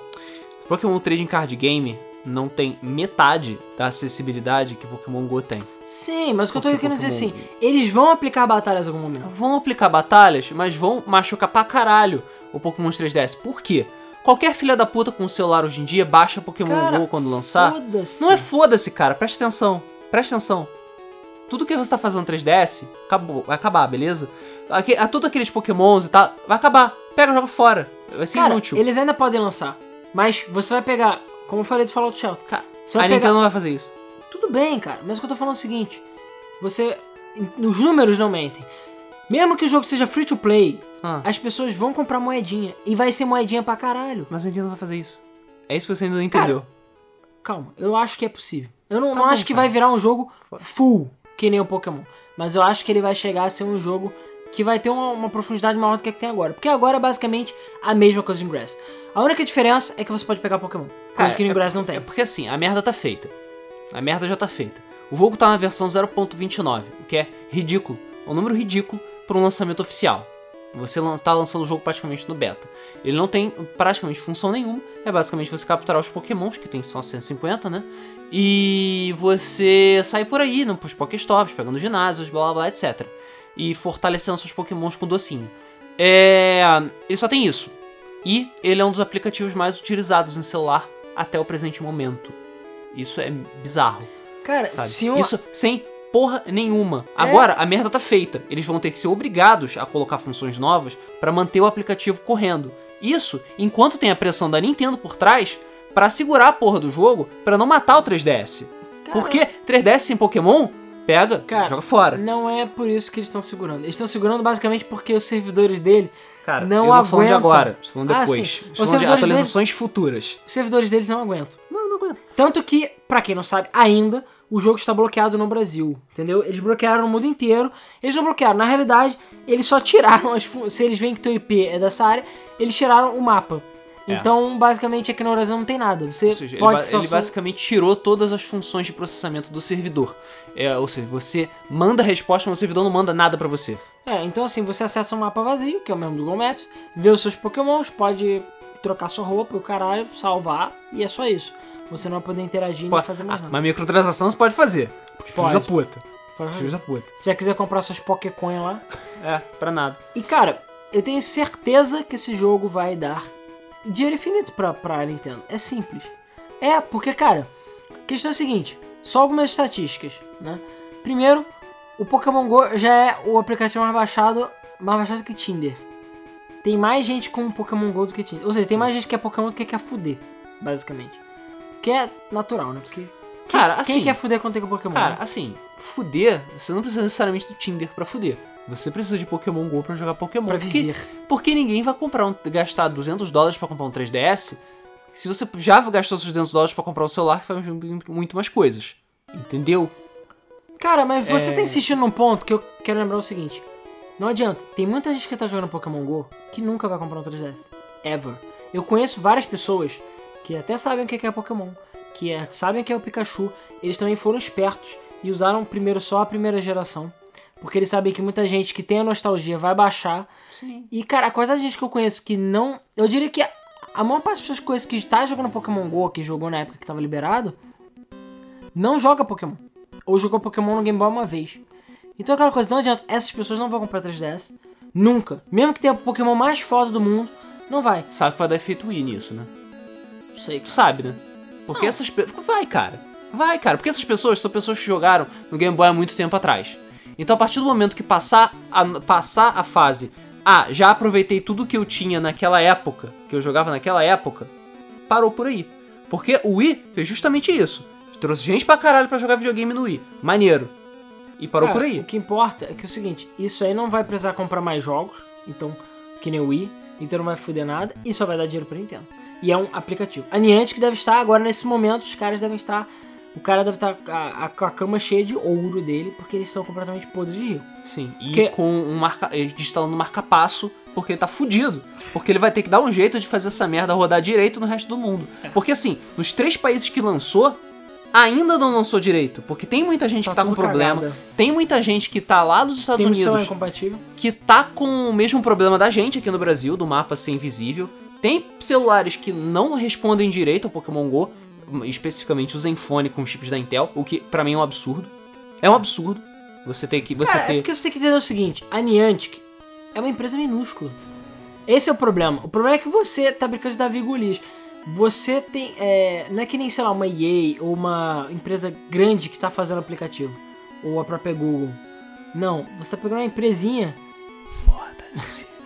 Você tá. Você vai lançar um aplicativo 0.29, o mínimo que você tem que fazer é que ele seja compatível com todos os aparelhos Cara, disponíveis no mercado. Nem eles eu acho que sabiam que ia fazer tanto sucesso. Nem, eles. Já tomou teu cu, que nem eles sabiam que ia fazer tanto sucesso. Palhaçada. A, a questão é que a Niantic é uma empresa muito pequena e, cara, eles estão segurando o rojão fudido. Por isso até que até agora não saiu. Inclusive ontem, anteontem na verdade, durante uma hora à noite, liberou o Pokémon GO e as pessoas começaram Não a sei o que correr. aconteceu. Algum Deu, estagiário, des- não, deu um engasgado no servidor. algum estagiário desligou algum botão que não devia, entendeu? E liberou por uns 40 minutos, uma hora Pokémon GO pra geral. Algumas pessoas conseguiram jogar, eu não tava sabendo de porra nenhuma, então foda-se, nem pude jogar mesmo. Eu fiquei sabendo muito em cima da hora, eu entrei e logo depois caí. É, pois é, deu bug no servidor. Não, porque entrou aí na internet. Galera! Ué, ué, ué, ué, ué, ué. Voltou pro outro. Brrr, Explodiu o Pokémon GO. É. Mas a questão é a seguinte. Cara, Pokémon GO. É, não só, como eu falei, tá mais, aplica mais, mais celulares do que o Tinder. Como as ações da, da Nintendo dispararam pra casa do caralho. Claro, Aumentaram muito. claro. E ainda não se sabe se tá rolando arrecadação ou não do Pokémon GO. Mas estima-se que o jogo vai arrecadar dinheiro para caralho. Com certeza já está rolando arrecadação no Pokémon GO. As pessoas sempre. Que gastar. Essas pessoas. O jogador casual de celular é, o- é o jogador mais gastador que existe no planeta. Quem ainda não gasta dinheiro é a gente que gasta, que tipo, compra o PC e gasta dois reais em jogo do Ah, Steam. cara, é aquela coisa. A gente via, por exemplo, a gente já falou esse exemplo, eu acho que nos jogos casuais, da mãe do amigo nosso, que era assim, ela nunca gastou dinheiro com, com videogame e tudo mais. Mas aí quando tinha o Candy Crush, ela gastou, sei lá, 100 reais no Candy Crush. Aí, porra, mãe, mas o Candy Crush falou: Filho, você paga 200 reais no seu jogo e um monte de jogo. E eu nunca reclamei. Agora deixa eu pagar 100 reais no meu jogo aqui. Depende do valor que a pessoa acha. Então, assim, vai ter gente que vai falar, cara, eu quero 100 Pokébolas pra poder pegar mais Pokémon, mas é tipo 50 reais. Foda-se, vou dar 50 reais. Eu estou pagando pela minha diversão e foda-se você. o acho valor percebido de cada pessoa é completamente diferente. Então, sim, vai ter gente que vai gastar dinheiro pra caralho com Pokémon GO, da mesma forma que tem gente que gasta dinheiro pra caralho com Candy Crush. Sabe uma coisa que eu acho foda do Pokémon GO? Que eu achei verdadeiramente maneiro? É porque as pessoas estão saindo de casa e elas estão interagindo com outras pessoas que jogam Pokémon GO. Porque eu já vi histórias de muita gente, tipo, ah, tô andando na rua aqui, tô indo pra um Pokéstop e eu encontrei um monte de nego jogando Pokémon GO também. E roubando. Não, isso é outra coisa. É, encontrei. Aí eu fui lá conversar com eles e, porra, virou todo mundo amigo. Caralho, foda, vamos todo mundo Não, jogar faz Pokémon Go. grupo. É, tem as, os, os Tem três, as três times, né? facções, né? A facção dos É, não é Apos. facção, são times, né? É caso facções, né? Porra, é a mesma merda do ingresso. É, tem o, ah, o É, time. não- cara, não é tão. Não é tão. A rivalidade não é tão grande. Porque assim, a única rivalidade dos times até o momento. Claro, vão ter eventos, mas até a rivalidade do momento amarelo, são azul, ginásios. vermelho. São ginásios. Então o time domina o ginásio, é coisa que o Grassman tinha falado. Que é o time, o time Valor, que é o Moltres, Uhum. né, vermelho. O time Instinct, que é os Ápidos. Isso. E o Team Gelin, eu não lembro qual é o nome. Mystic. Mystic. Team Gelin, que é o Articuno. Desculpa. Za Team, eu não quero saber, o nome não é Team Instinct, é Team Zápidos, porra. Porque os Zápidos é o melhor pássaro. É o melhor pássaro. Zapdos, Pau porra. no cu do Moltres e do Frango das tempestades, Cara, caralho. eu só, e detalhe, eu só vejo gente falando do Moltres ou do, dos Zápidos. Aí ninguém liga muito pro Articuno. Cara, o né? Articuno da turma. É, só o pessoal da Finlândia. Articuno. Articuno. Então assim, tão fudidos. O Articuno, ninguém vai jogar essa merda. Mas a questão é que, cara, eu vejo, eu vejo mulheres de amigos meus que não jogam videogame ou jogam praticamente nada. Que tipo, caralho, meu sonho agora é ser treinador Pokémon. Porque E é acessível, cara. É, qualquer, gente, qualquer qualquer- nego pode abrir a Play Store, claro, nos países selecionados, baixar Pokémon GO de graça, jogar, capturar uns Pokémon e falar: caralho, eu capturei um Pokémon, Não, e vai com os foda." amiguinhos, cara. E Tu vai com os amiguinhos. Porra, bora no parque, porque o parque é um Pokéstop. Porque todo mundo pode pegar Pokémon GO, cara, sabe? Você não precisa comprar um 3DS de 800 reais, Cheio de botão. mas comprar um jogo de 120 reais pra ficar jogando Pokémon feliz. É, Pokémon você entendeu? nem precisa ir pros lugares também, né? Você É, pode jogar em casa. E, porra, no Pokémon GO, e mesmo assim, assim, e dependendo de onde você estiver morando, você nem precisa, tipo, ah, vou sair por aí, vagar por aí. Não precisa, sabe? Às vezes, porra, tu tá em casa mesmo, tem poké, aparece Pokémon do nada, sabe? Eu tava, tipo, sentado no meu quarto, do lado do meu computador, Tá pipo- cagando. Ah, tá. Teve gente que tava, tipo, cagando e parecia um Abra. E botaram ela sentado na privada usando realidade aumentada. Escrotos. É, apareceu, tipo, tem Nidoran, tem, tinha, tinha Zubat voando no meu quarto. E se eu, se eu atravessar a rua no correio que fica perto da minha casa, vai ter um ginásio, a porra do correio. Eu só tenho que andar lá e tomar cuidado pra não ser assaltado no processo. É. É. O maior problema do Pokémon GO é isso. Tem Pokéstop pra caralho, tem pontos de endereço pra caralho, tem Pokémon pra caralho, a princípio. Só tem que funcionar, entendeu? E é uma coisa que tem muito potencial pra ser uma coisa muito boa.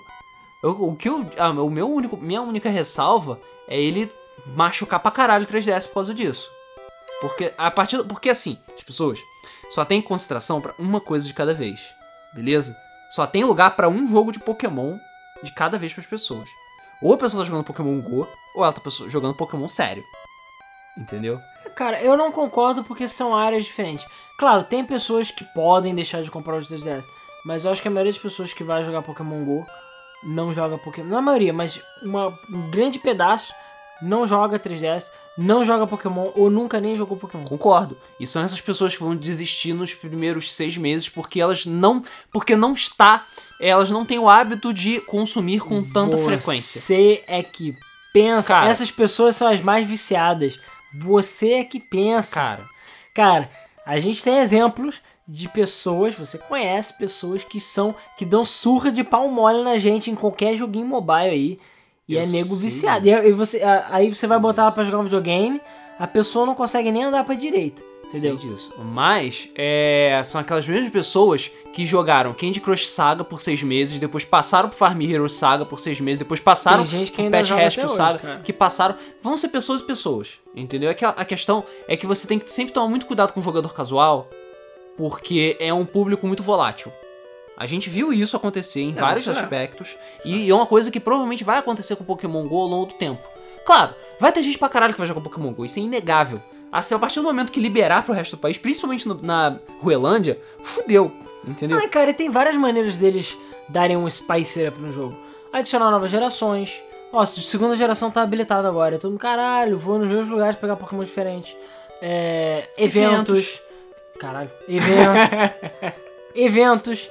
Que eles vão fa- falam que vai rolar evento, vai rolar atualizações, provavelmente vão ter batalhas, etc, etc, etc. Sim, pode ter tipo um evento tipo, ah, invasão de Pokémon tal. Tem muito mais desse tipo de Pokémon que ele é mais raro de conseguir.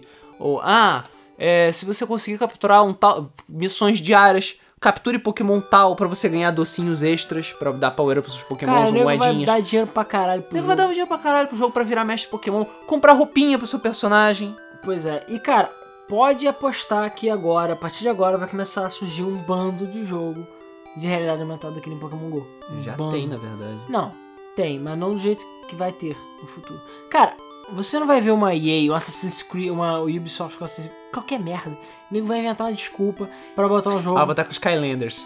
É. Olha só. de você ter que andar pelo mapa e tal, e com uma franquia conhecida. O nego vai dar um jeito, entendeu? Pode não ser a mesma coisa que Pokémon GO, pode ser outras características. Digimon Go. Digimon Go. mas, é, por acaso Digimon Go até serve também, mas... Você pode pegar, sei lá, Assassin's Creed é meio viagem, mas vamos supor... Você pega o Assassin's Creed da vida, um Watch Dogs. Watch Dogs, isso é perfeito, cara. Sai por aí hackeando a galera com o Sai celular. por aí hackeando, Hackeando os as prédios, combis. hackeando as combis, entendeu? E aí você vai jogando com os amiguinhos e vai juntando a galera, duas facções, é a mesma coisa, faz o ingresso da vida. Então assim, é, possibilidades são muitas. Então é possível. Não sei, eu não sei se o, o- a realidade aumentada é o futuro dos games, propriamente dito. Mas que pode ser um novo passo pro celular, com certeza é. Pra celular é uma coisa que já ajuda muito, porque todo celular tem uma câmera bem mais ou menos, então funciona a realidade aumentada numa boa.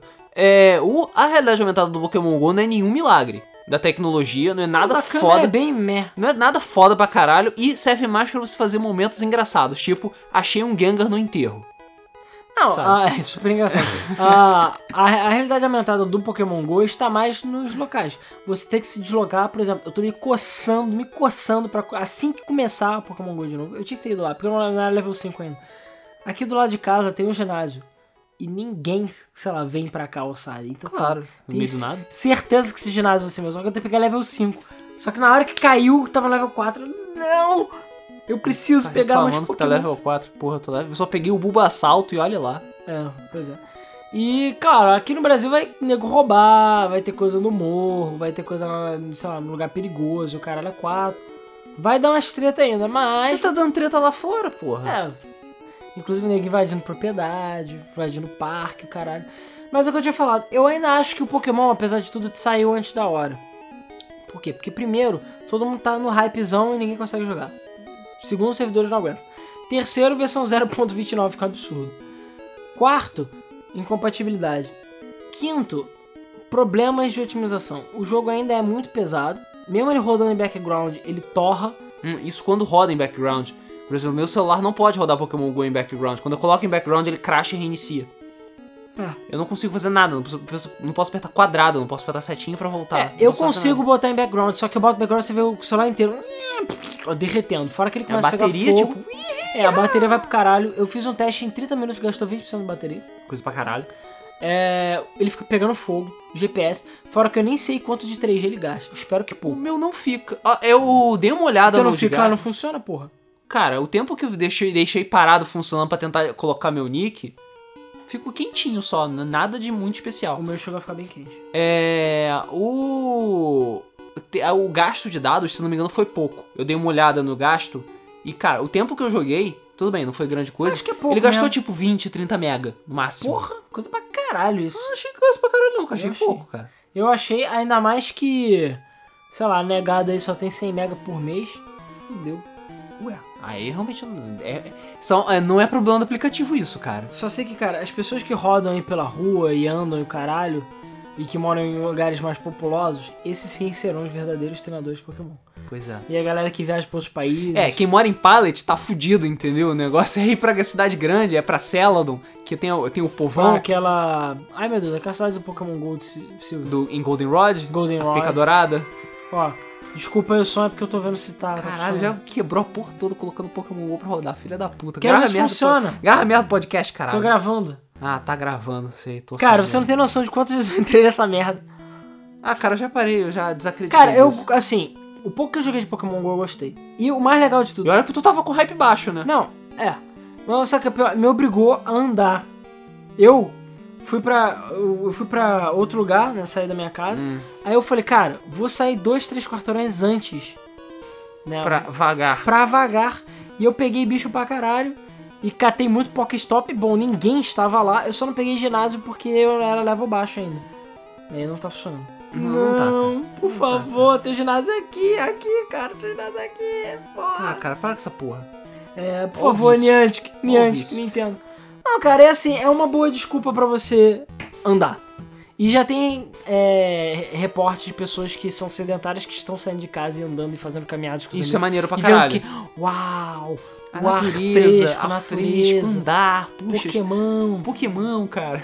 E pessoas, inclusive, é, o Thiago, que agora tá no Canadá lá, ele, a mulher dele e a irmã dele, que estão todos morando no Canadá, eles tiraram esse fim de semana para capturar Pokémon. Eles estão tipo level 10 já. Ué, mas eles conseguiram jogar? Pois é, ele falou que no Canadá tá funcionando, mesmo não tá no oficial. Hã. Ele baixou, ele baixou pela conta americana dele e ele falou que tá funcionando, foda-se. Então ele falou que ele foi num parque gigante que tem lá. Então, Pokémon pra todo lado. Pokémon. Ele falou, pô, fui tipo de ônibus, porque ele ia- vai devagarinho, né? A galera de ônibus vai catando, porque o ônibus vai parando. Claro. Agora a viagem, a- o passatempo da sua viagem, A alegria da a criançada. alegria da criançada. Aí você vai, ele falou, pô, fui andando, pegando os bichinhos, aí no parque, bando de bicho lá, catou, aí Pokéstop, não sei o quê.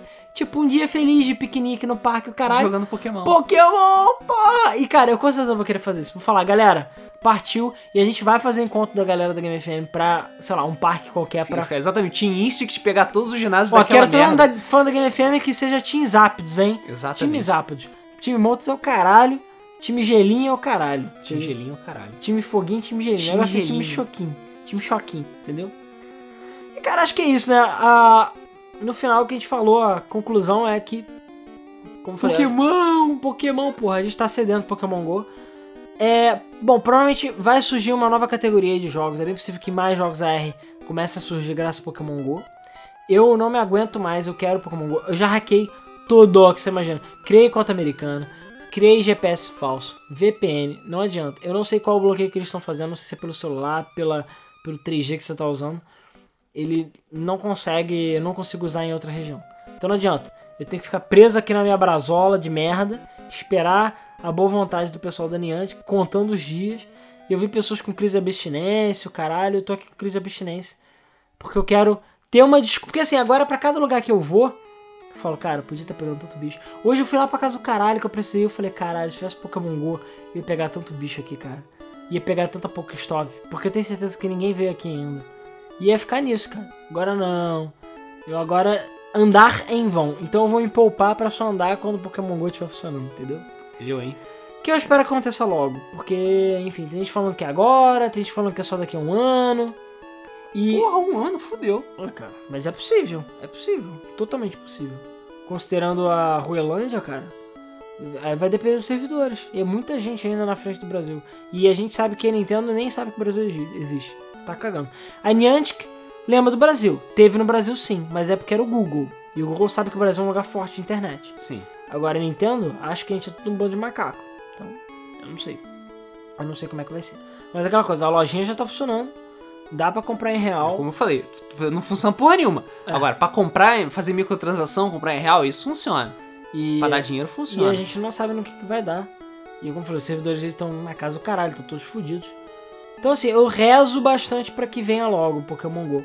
Até porque vai ser mais uma diversão, mais um passatempo pra sua viagem. Mas, não sei, veremos. Veremos o que, que Pokémon GO faz. Mas o que eu falei, vai rolar mais jogos e as pessoas vão ficar menos sedentárias agora graças a Pokémon GO. Com certeza, com certeza. E acho que isso. Ah, sim, tem mais uma coisa que eu esqueci de comentar, que é a questão do, dos rumores, né? Só pra gente. A gente desmitificou alguns rumores no mês do Flip, a gente vai agora falar rapidamente de novo. É, ninguém morreu ainda oficialmente por causa do Pokémon GO. Não existe registro. Mas uma menina achou um corpo. É, o registro do cara esfaqueado era de um site falso e que a galera, por algum motivo, achou que era verdadeira. E sites grandes, porque nego não sabe ler. E aí nego começou a replicar, mas não, ninguém foi esfaqueado ainda. Os assaltos que rolaram são verdade. Tem gente que tá usando Pokéstops populares pra ficar de tocar e ver a galera mexendo no celular e roubar a galera.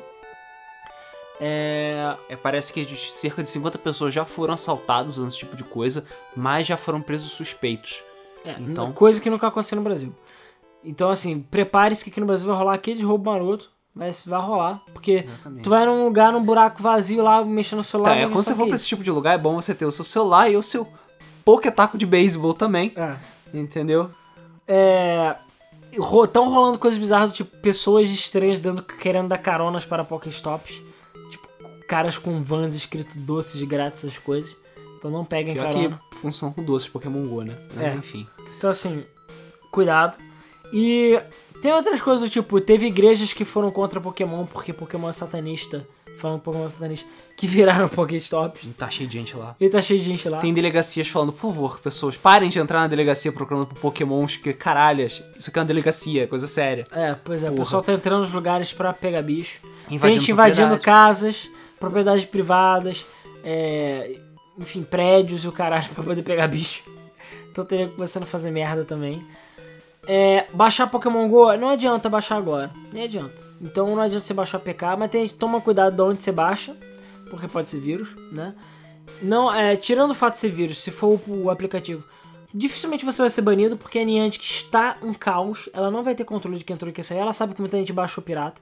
Então ela mesmo falou que por enquanto ela não tá pensando em banir, banir ninguém, nem vai se esquentar com isso. Só vai se esquentar se você ficar usando fake GPS, ou ficar botando dinheiro é, falso, né? enfim, hackear os dinheirinhos. Aí tudo bem, provavelmente vão rolar bans aí, mas se você usou uma vez ou outra e tal, não tem problema. Ou tá com o aplicativo instalado, tem gente que, ah não, se não apagar você vai ser banido. Ou então se apagar seu celular vai ser banido, coisa que não faz nem sentido. Caralho. Porque a Google nem, a princípio, não está envolvida com isso, até onde eu sei. Diretamente, né? Bom, eles usam a codificação Sim. e o Google Maps. Mas não é a Google que dá a palavra final, é a Nintendo. Não. Então, é mais a política da Nintendo acima de tudo. E também aquela coisa, tem gente que falou que instalou o, o- o aplicativo e bricou o celular, ou que, enfim, isso é banido da, da conta do Google. Isso tudo é caô, tudo fake. É tudo nego ficando jogando bola na internet, porque, cara, não adianta. Coisas populares acabam ficando populares a ponto de nego começar a inventar história. Mas o que eu falei, o que é verdade é exatamente isso. Nego é, achando o corpo de morto, nego sendo assaltado, e aqui vai ter boba assalto pra caralho. Vai ser Pokémon mais popular. Então não adianta, tem que tomar cuidado com certos Pokéstops, porque, enfim, nego vai fazer, fechar tocar lá com certeza. Ainda mais aqui é Brasil. Porra. Então sempre tem que tomar cuidado. E, cara, é só questão de tempo até rolar mortes e atropelamentos envolvendo o Pokémon GO. Daqui a pouquinho rola. Daqui a pouquinho rola. Bom, pessoal, então no geral é isso. A gente quer saber a opinião de vocês sobre jogos de realidade virtual. Se já. É, aliás, de realidade aumentada. Se vocês já brincaram com algum deles, esse de cartinho de 3DS, do Vita, já jogaram em Grass, ou se vocês conseguiram jogar Pokémon GO, testaram, né? Inclusive eu só não come... eu esqueci de comentar, mas tem aquele Poké Guia, o Poké Go, Pokémon Go Poké Plus. reloginho caro pra caralho. É, o Poké Reloginho, que é 40 dólares, eu achei caro, mas eu acho que você ganha coisa em game. E ele já captura e faz certas coisas automáticas. Cara, só você tá aquela merda no pulso e diz, por favor, me roubem, né? Porque eu tenho um celular boladão e tô atrás de Pokémon. Mas a gente quer saber a opinião de vocês sobre isso. Se vocês testaram Pokémon GO, o que acharam?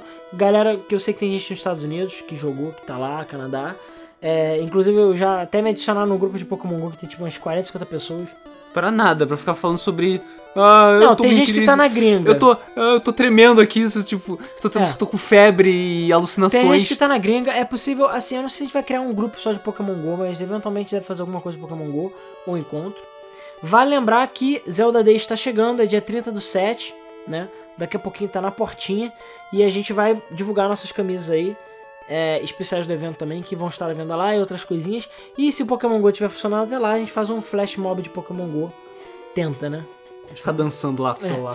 Fica dançando no celular. É, não faz isso com Just Dance, por que não, né? É...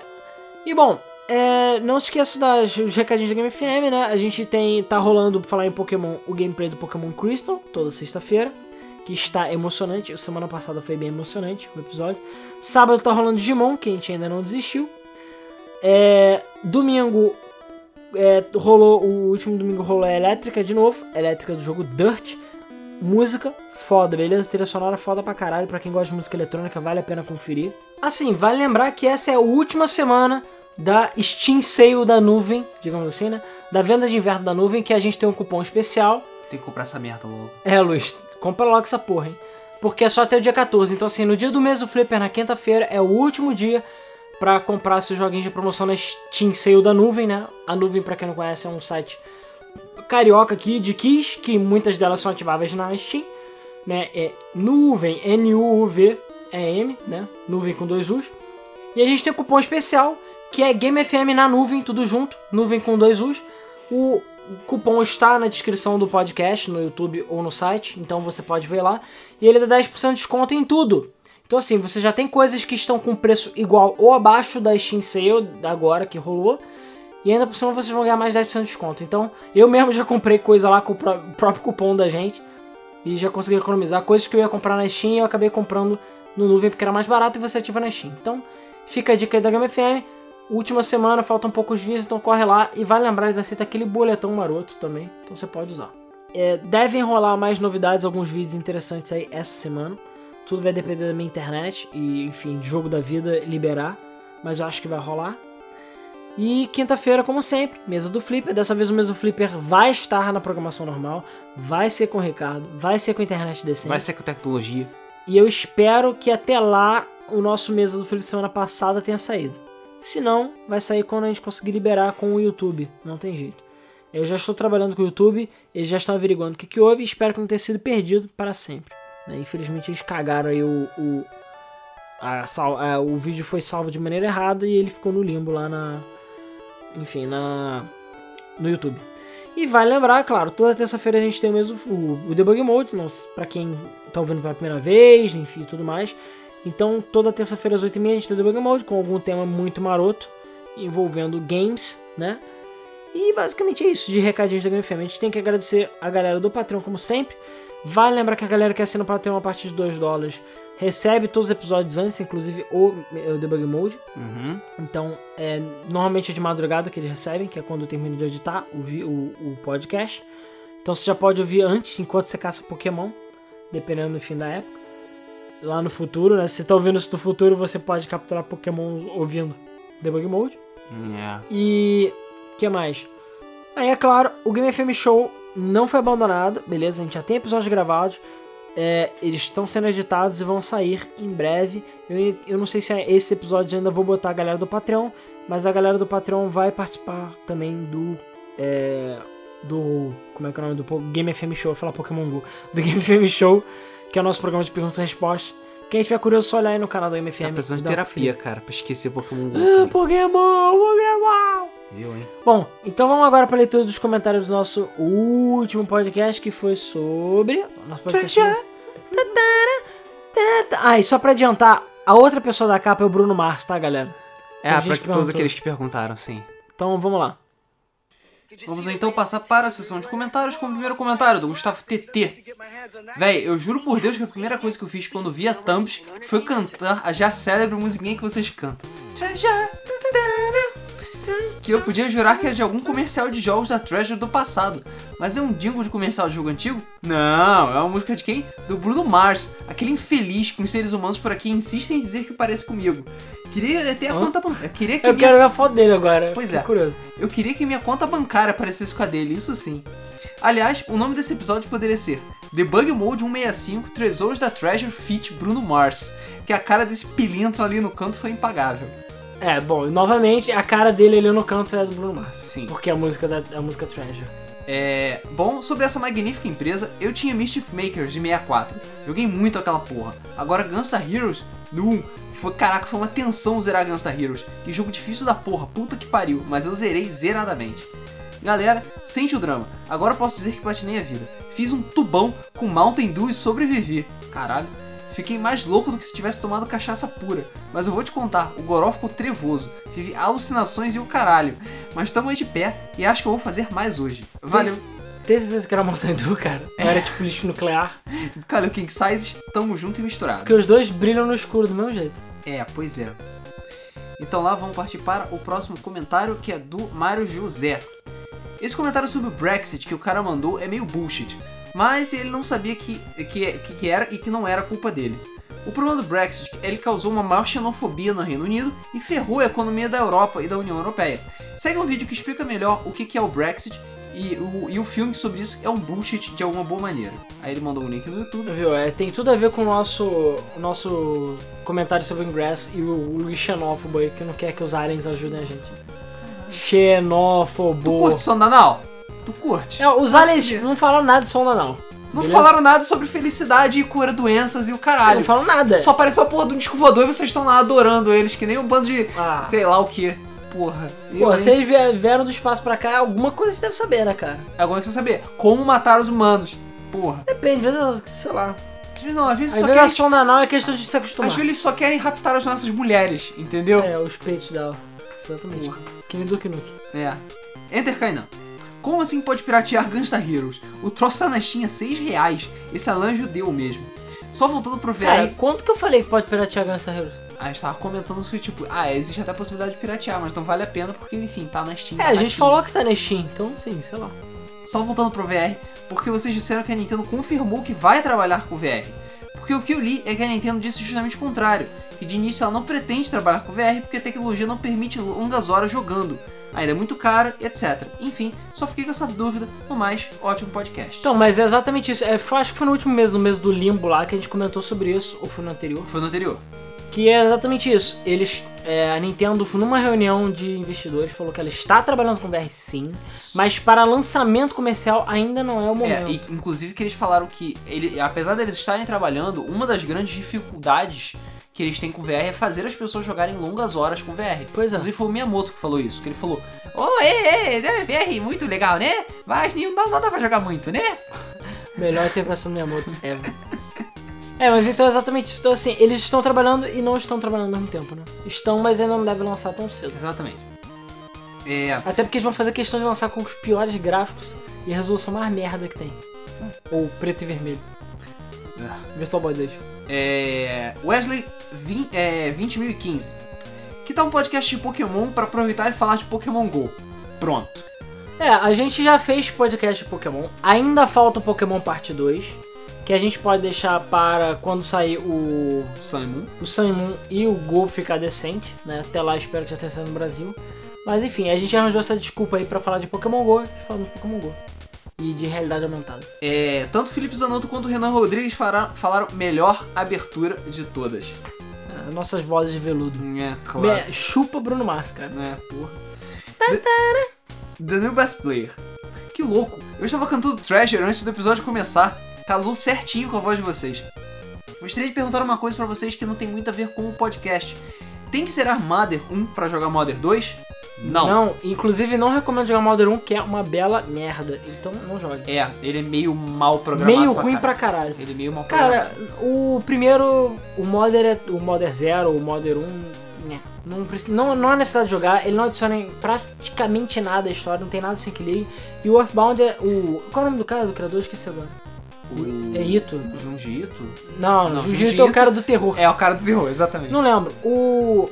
O criador do Earthbound mesmo falou que quando ele fez o Modern 2 era mais a visão dele pro 1, que no 1 ele ainda era muito inexperiente, que o Nintendo era muito limitado. Então, o, o Earthbound é, o, é é a versão 1.0. É, o Mother 1 remastered. é o beta. É, é a versão remastered, entendeu?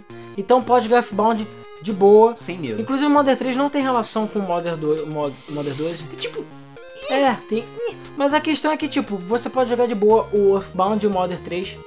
Boa, esquece o primeiro. Eu já joguei o primeiro, não acho que vale a pena. Rick Hatchman. São todos tesouros da Treasure e eu só conheci Ikaruga, que amo de paixão, e Dynamite Harry, que eu joguei um pouco, mas caguei pra ele depois. Agora então vou correr atrás do tempo perdido e jogar todos os jogos da Treasure, se o Tree of Savior deixar. Eu vi o podcast do VR atrasado, ontem pra ser mais preciso, então vou comentar nesse vídeo aqui. Um dos comentários que fizeram sobre o VR foi que ele passa a impressão de que o protagonista é um qualquer, e isso é verdade. O VR foi feito para que o protagonista seja você, então a popularização do VR vai ser a morte dos protagonistas carismáticos. É, é verdade. Acho que seria legal em um MMO ou um jogo de terror. Quem sabe no FPS que não tem história, mas para certos jogos como Hack and Slash Aventura, acho que isso nunca vai colar. O podcast 169 vai ser de jogos fapeiros, né? Aguardando por isso. Valeu, valeu. É, a gente já, te, já teve o nosso podcast 69, que foi XXX, que é jogo de putaria. Ué, o o 169 pode ser 100 vezes XXX. E a Não, gente fala de jogos papiro. Tem o True Love, né? Tem. A gente não falou de dating sims, essas merdas. Honey Pop. Honey Pop, Honey Porn. Ah, a gente falou muito por alto, na verdade. Necupara, essas merdas. Caraca, o Luiz tá sabendo, né? Falou não conheço. tá sabendo, né? Sabe o que é isso? É pra. Eu vou lá na, na Discovery Kill da Steam e começa a aparecer um monte de merda. Aham, fapeiro, tá bom. Papiro, foda-se. Na verdade, é culpa disso do Humble Bundle, depois eu explico. Hum, ah, eu sei. Não, tem o Indigala de putaria eu já vi. Tem de gala de putaria? Tem. É, tá vendo? Depois eu que sei dessas Não, eu coisas recebi um e-mail. putaria. Olha. Indigala de putaria. Aí tem tipo uns seis jogos pornozão de hentai da vida, que eu acho que é da Steam, não certeza, ou é DRM Free. É Isso aí, 5 Ah, dólares lá ah. bater punheta. Beleza. Muito caro. Bater punheta 5 dólares, tá caro mesmo. Cara, eu já falei, você não conhece. Pode bater punheta de graça. Não precisa. Não precisa pagar. É. Vendedor de dragões maratonistas. Olá pessoal da Game FM que pulou pro final do podcast para ouvir logo seu próprio comentário sendo narrado pela voz sensual do Luiz. Mas deixando os cumprimentos de lado, a Treasure realmente é um filho da Dona Florinda. Uma empresa que tem Gunstar Heroes merece muito respeito. Por sinal, eu assisti pela primeira vez Interestelar logo antes de assistir o podcast. Sério, que plot twist foi aquele no final? Não vou dar spoiler, mas eu gostaria de saber o que vocês pensam sobre os seguintes jogos também: Halo Combat Evolved e GTA San Andreas. Estou jogando ambos e gostaria de ouvir as vossas opiniões. Halo é legal, Cara, Halo é foda, o primeiro é muito bom, é bom até hoje, sim. né? Apesar É, dos gráficos, é bom. Ah, até não, a hoje. Anniversary Edition vale a pena porque os gráficos são melhores. E a versão do Master Chief Collection deu aquela polidinha básica. Então Halo é foda. É, apesar de não ser meu super jogo favorito, porque eu acho a história. hum, eu não consigo gostar dos Covenants. Tem co-op. Eu não consigo gostar dos Covenants. Eles são muito ridículos. Assim, tem os, os baratões grandes, os caras fodas, os bruxos, brutos lá, que são fodas. Agora tem os retardados lá. Eu acho aquilo muito ridículo. Um jogo todo sério, então os bichos estão idiosos. Mas, um jogo maneiro. Meu favorito é o ODST, ainda. É o que eu mais gostei. Mas eu não joguei o 5 nem o 4. Então, É... E GTA San Andreas é foda. cara, GTA não precisa nem comentar. Pra mim é um dos melhores GTA feitos. Joguei incontáveis milhões de horas. Ficou gordo, ficou magro, pegou todas as mulheres, Já, é, já quests, usei todos os cheats pra ter 600 carros na pista. já olhou o Hot Coffee. É, exatamente. É... Vamos então para o próximo rodar o Saulo Vieira. Vomitão, vai. Desses jogos eu só joguei mesmo Gunstar Heroes. Eu tinha esse jogo no meu Mega Drive, mas joguei muito pouco. Agora, você- ouvindo vocês falando tão bem do jogo, me deu até vontade de voltar a jogar. Pena que eu não tenho mais o console.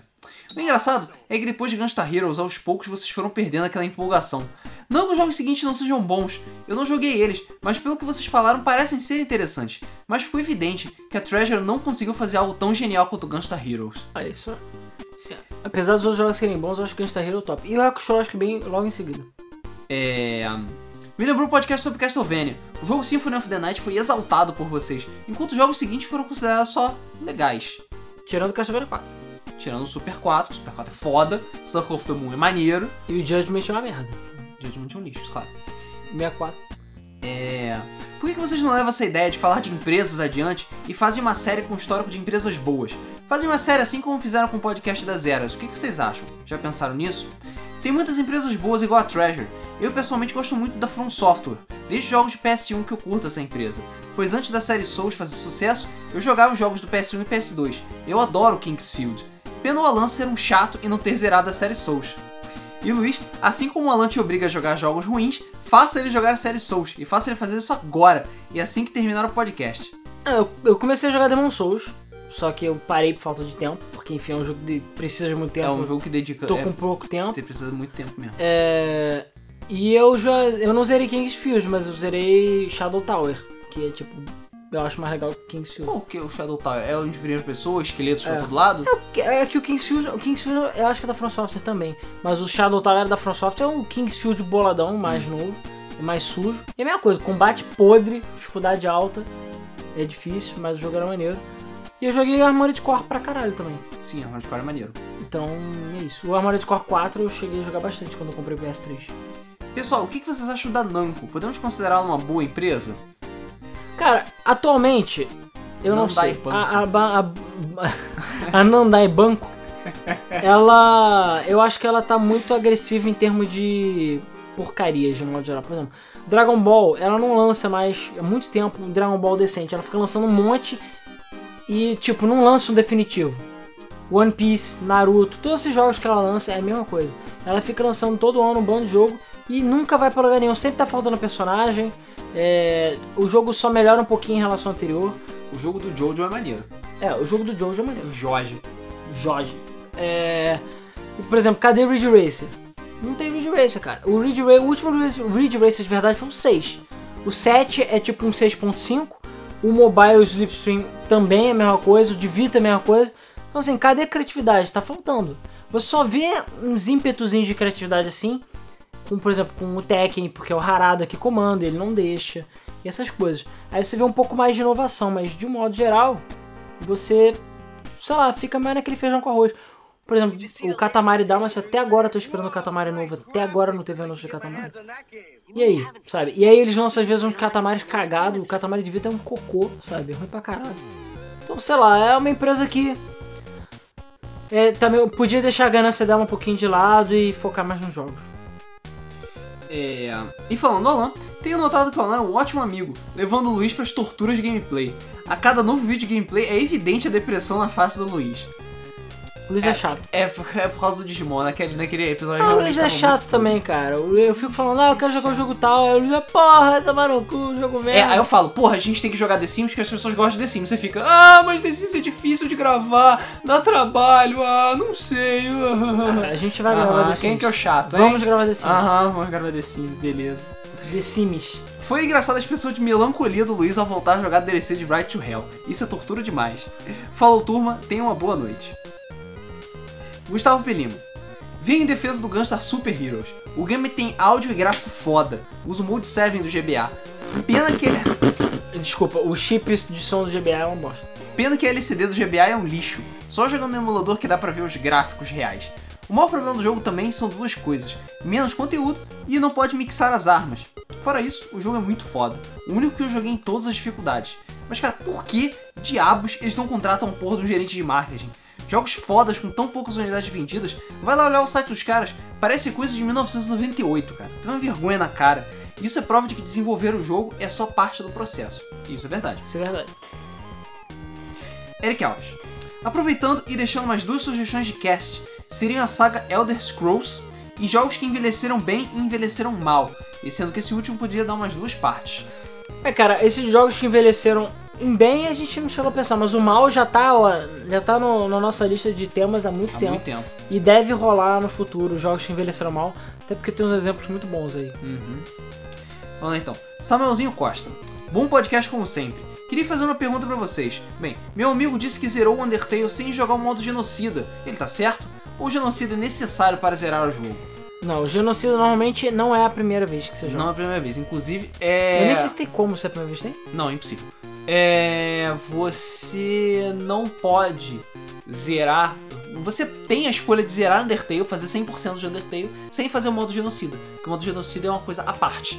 Entendeu? Sim. Que você só faz depois de você zerar o jogo uma vez. Da mesma forma que o final, motherfucker, todos felizes pra sempre.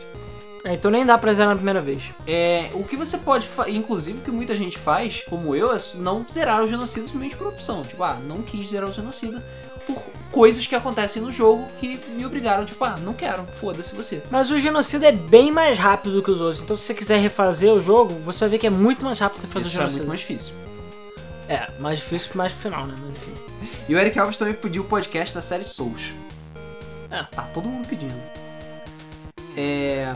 E pra terminar, o ME Detonados perguntou por que, que vocês não fazem um podcast sobre os métodos sujos da Konami. Bom, a gente já fez podcast, duas partes de A Konami Idiota. Então acho que já, já chega. Já né? tá bom, né? Já tá bom. Naquela treta que ela tava completamente maluca, trancando o Kojimão no porão dela. É, ela desde então não mudou muita coisa, não. Continuando tudo na Ela tá merda. calada, fazendo patinco, cara. É, é basicamente isso. Não, saiu, não rolou muito mais treta depois, não.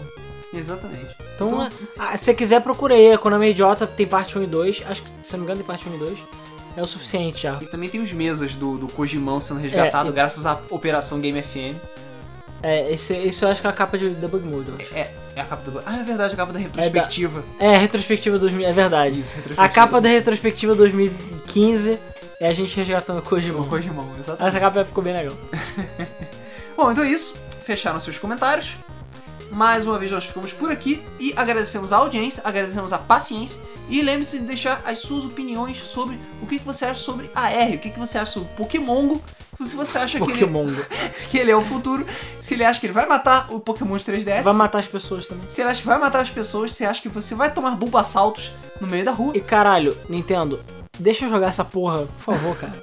É só deixar, libera aí, tio. Deixa os garotos brincar. É, não deixa o garoto brincar. Eu não, tipo, nunca te pedi nada, Nintendo. Porra. Pediu sim, coisa pra caralho. Porra, Iwata, ajuda a gente aí, cara. Aham, lá do. O maluco já tá lá no Nihon. O Miyamoto, vou, vou mandar um e-mail pro Miyamoto, ó. Ah. Vou ligar. Miyamoto, pô. Miyamoto. meu, É, deixa eu aí. jogar Pokémon GO, né? Aí, o quê? Celular? Tá bom. Aí vai ficar com o pequenininho balançando na sua cara. Beleza. Bom, então é isso. Ficamos por aqui e nos vemos no próximo Debug Mode. Valeu!